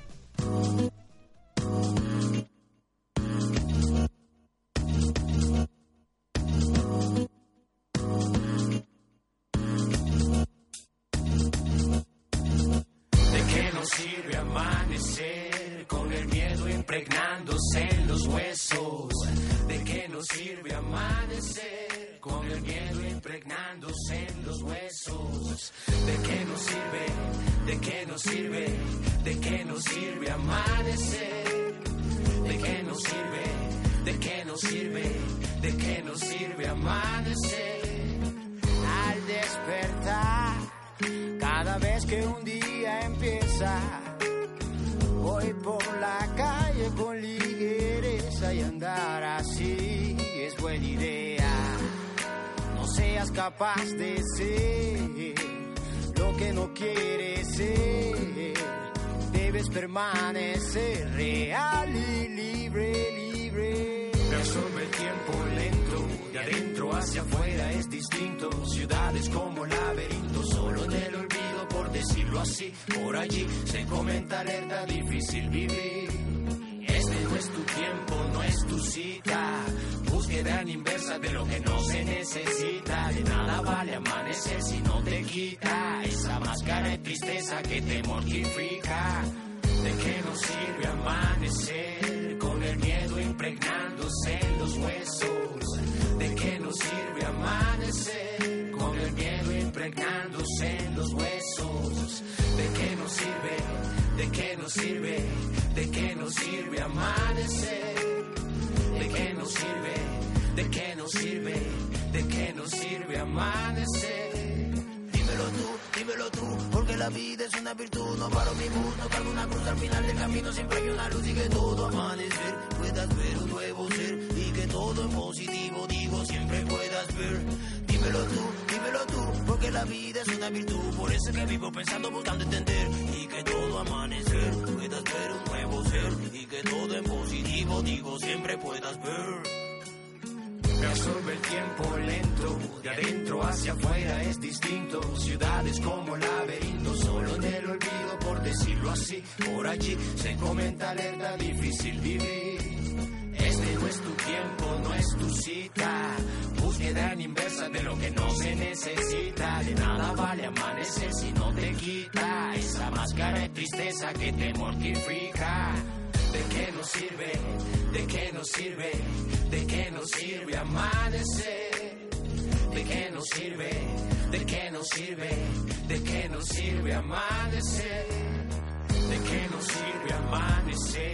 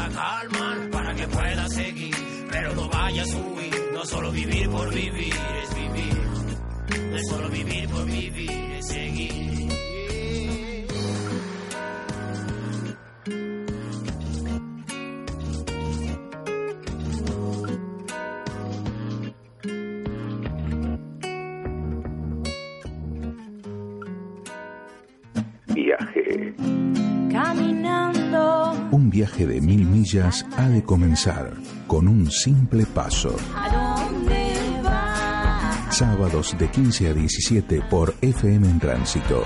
De tanto andar. 93.9. Comienzo del espacio publicitario. Cada año se necesita más.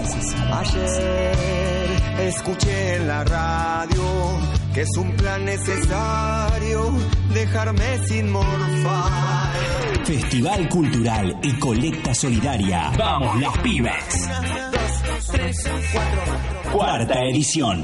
Sumate a colaborar con Comedores del Oeste y disfruta de los shows en vivo de La Mississippi, LBT, No Te Mates, Guillermina, Arbolito, Mara, Caracol, El Payaso, Cucurucho, Escuela de Circo, De Pies a Cabeza, Turf, Contraste, Lumina Zion, Militantes del Clímax, Daniela Herrero, Sobrevuelo, Nilo, Malbec, El Sonidero y Fanfarria Insurgente, Burga, Cosa de Mandinga.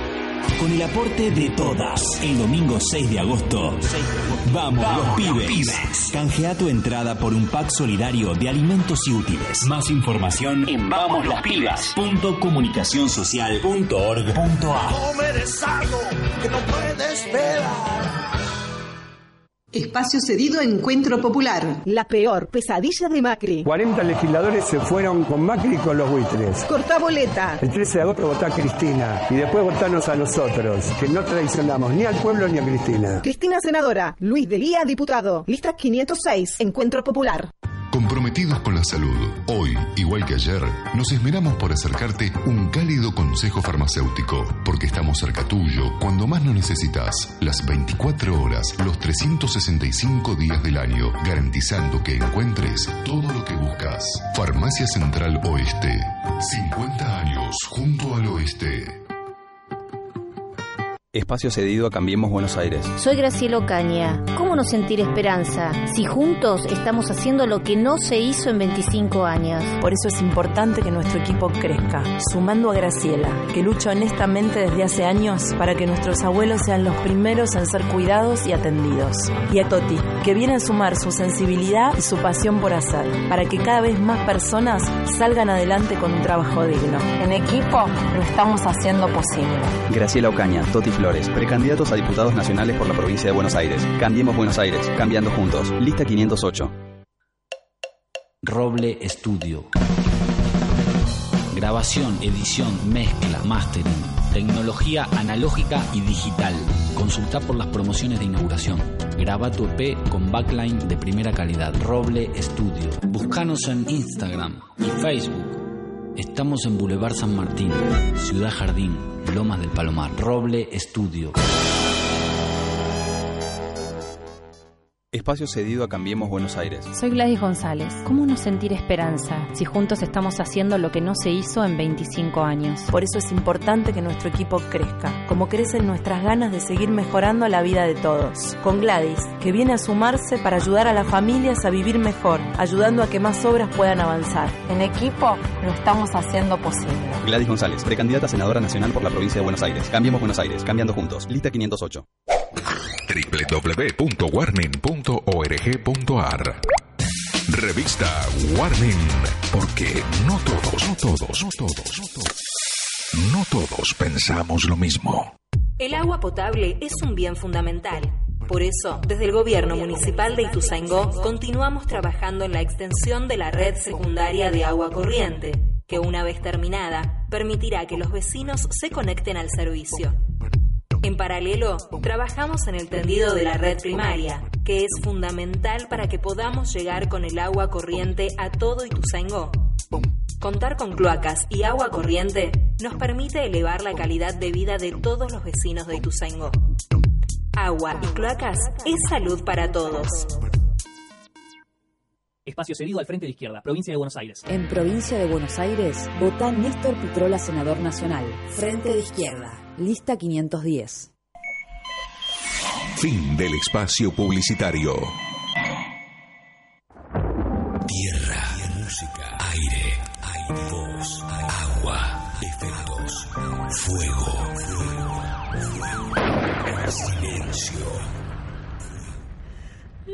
El 31 de enero, cuando mi hermano desaparece, se hicieron peritajes que arrojaron resultados positivos.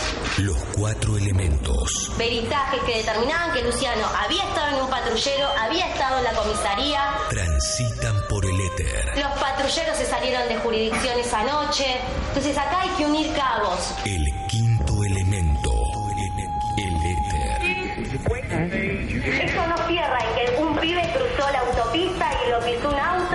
Construye el futuro. Encontramos a Luciano, ahora hay que armar este rompecabezas. Nosotros necesitamos saber la verdad. En tránsito. Toda la verdad. Energía que retumba. Ustedes me preguntaban a mí, Vanessa, ¿qué esperanza tenés de encontrar a tu hermano? Fundamental para la radio. No tengo esperanza de encontrar a mi hermano. Y si lo encuentro, lo voy a encontrar muerto.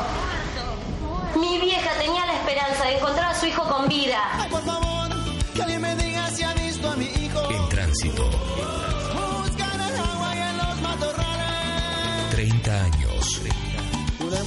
apretando por dentro. Comunicación cooperativa.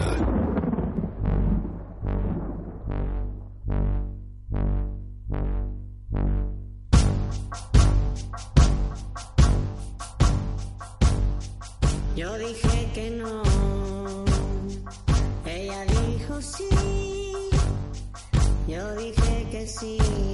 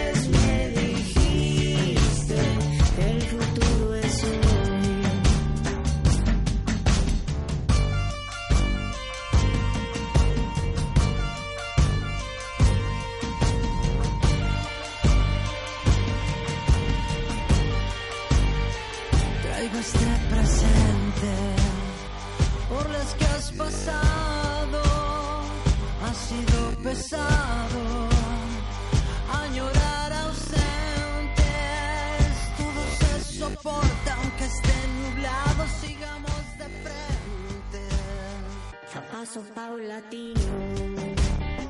Aún no me cansé.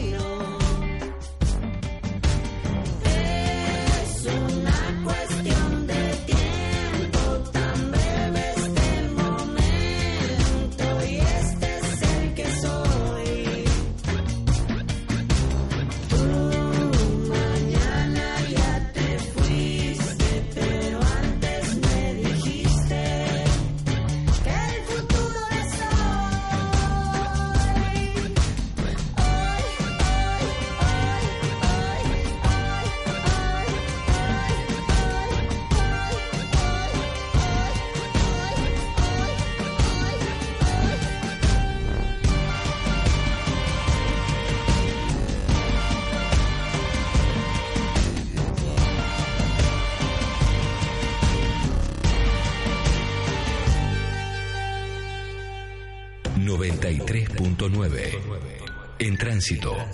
30 años de radio. 30 años de radio.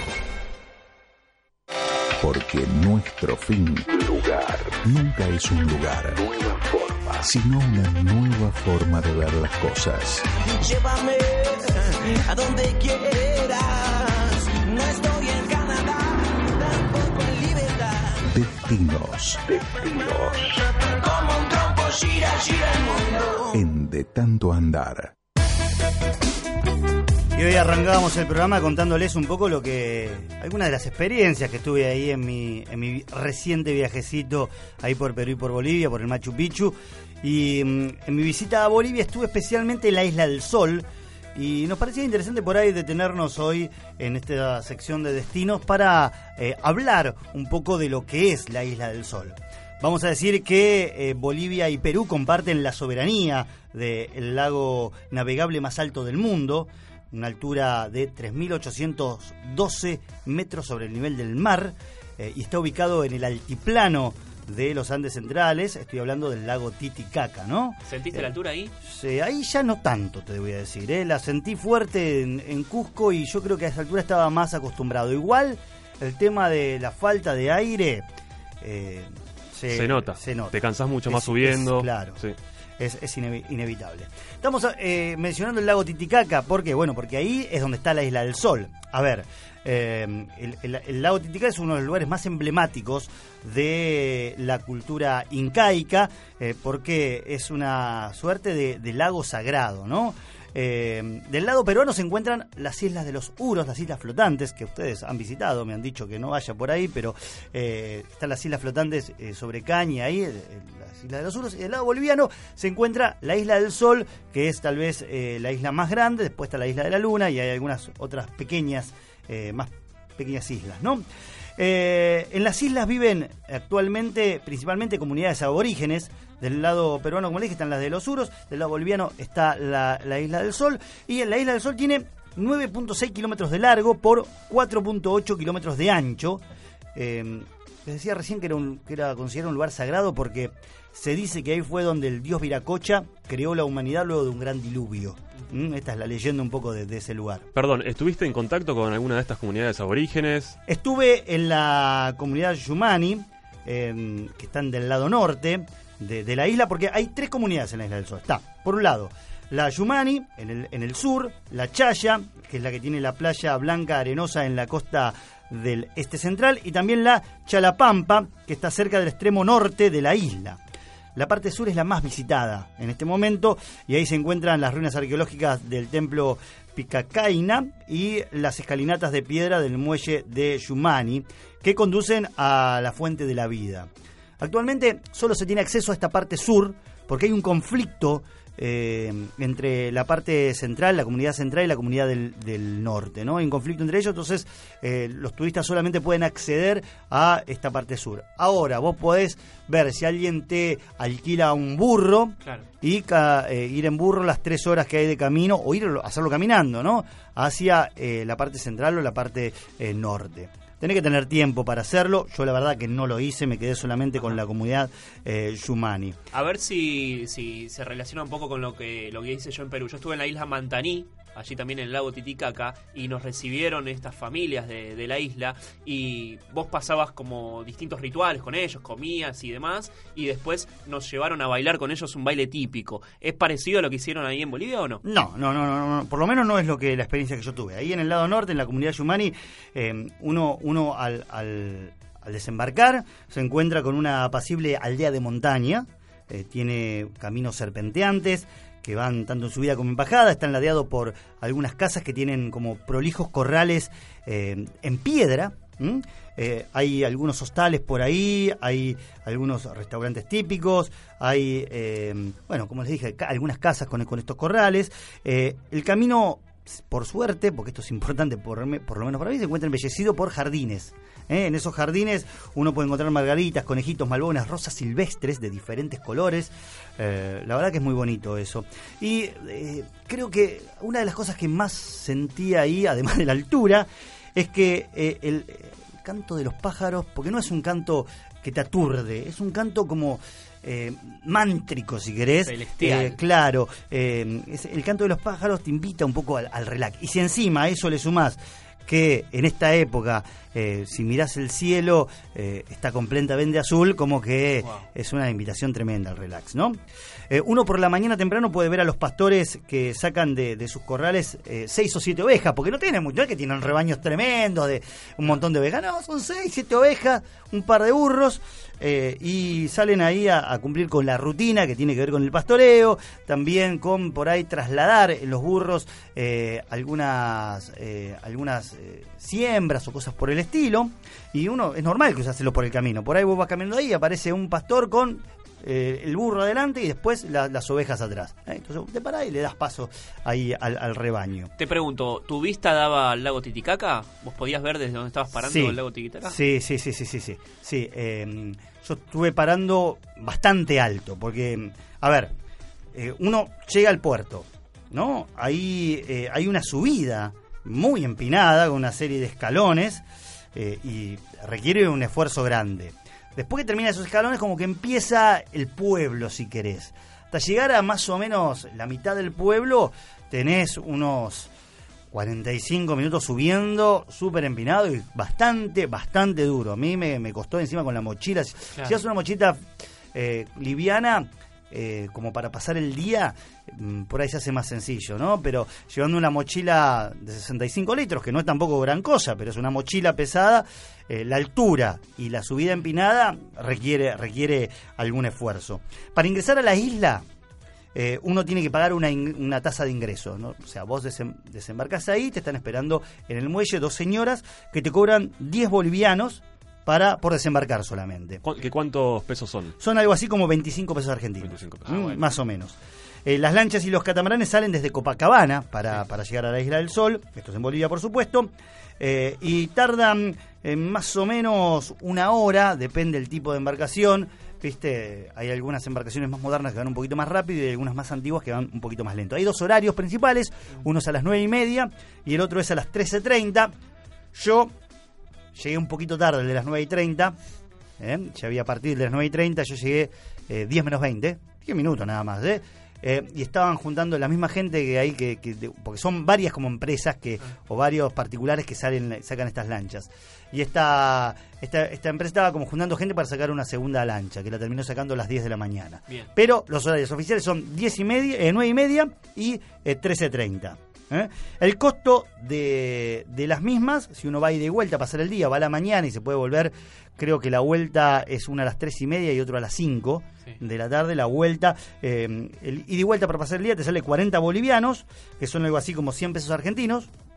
Y eh, si vos querés hacer el- el- una visita de quedarte a dormir ahí, como por ejemplo hice yo, yo me quedé dos noches ahí en la Isla del Sol, eh, sale un poquito más, ¿no? Pagás la ida 25 bolivianos, que son algo así como 65 pesos, y la vuelta después también otros 25 bolivianos, que es más o menos, más o menos lo mismo. Igualmente, en Copacabana, en general, en Bolivia, en Perú, juega mucho el tema del regateo, ¿no? Sí, sí, pero hay un punto donde es eh, la expresión es no sale.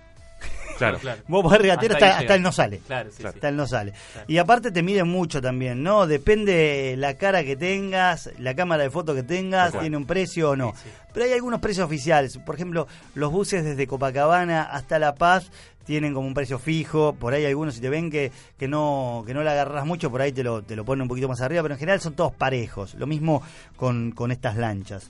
Y una de las cosas que, a mí más me impactó es que desde la altura, desde arriba, eh, tenés unas vistas tremendas, ¿no? Me ha tocado ir a almorzar, por ejemplo, en un lugar que tenía como una especie de balconcito, balconcito en la montaña ahí, en donde daba eh, directo la vista a la bahía, en donde veías de fondo el, un cerro nevado, parte del lago y la, la parte de, de- de la bahía con, con la playa, ¿no? Así que eh, Bueno, es un lindo. poco lindo, lindo. Bueno, hay una mística que en, en la parte de la playa, eh, muchos jóvenes pasan la noche ahí en carpa y por la noche suelen a- armarse fogones, en juntadas, música. La verdad que se produce un clima bastante lindo. Mucho mochilero, mucho viajero. Esto no le quita el clima de apacible, ¿eh? La aldea sigue siendo absolutamente apacible, nunca está saturada de gente, nunca se satura, no es que está saturada. Y después vos ves cuando se acerca la, la- la lancha eh, para, para retirarse, como todos se, se agolpan, como empiezan a salir como, como un hormiguero, ¿viste? Claro. De un lugar ahí y, y se agolpan todos ahí en el puerto. Pero eh, durante el día, la vida es una vida absolutamente de pueblo de montaña. Eso te quería consultar en cuanto a la gente, ¿no? Porque me imagino que viven un poco del turismo también, además, bueno, de trabajar la tierra y demás. Ellos dependen mucho del turismo. Sí, sí, Entonces, bueno, imagino que, que debe ser importante para ellos también. Exacto, sí, sí, sí, es así, es así. Eh, Isla del Sol, en el lago Titicaca, en Bolivia.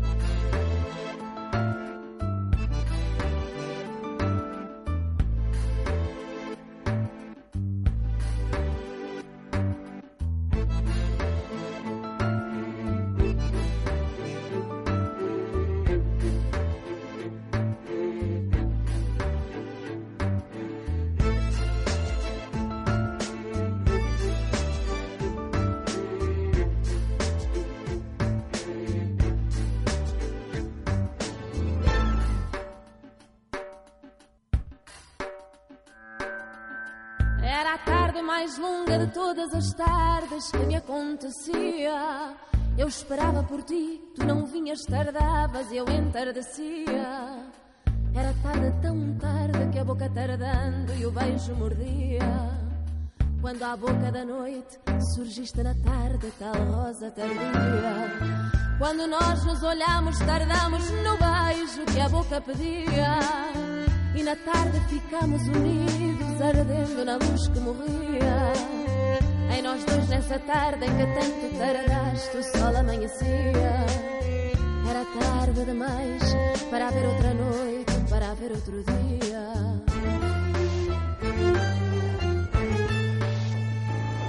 Meu amor, meu amor, minha estrela da tarde, que o luar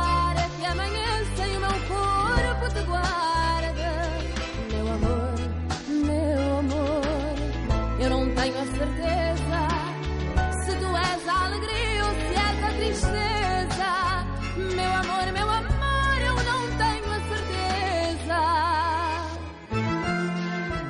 Foi a noite mais bela de todas as noites que me adormeceram. Dos noturnos silêncios que à noite de aromas e beijos se encheram. Foi a noite em que os nossos dois corpos cansados não adormeceram.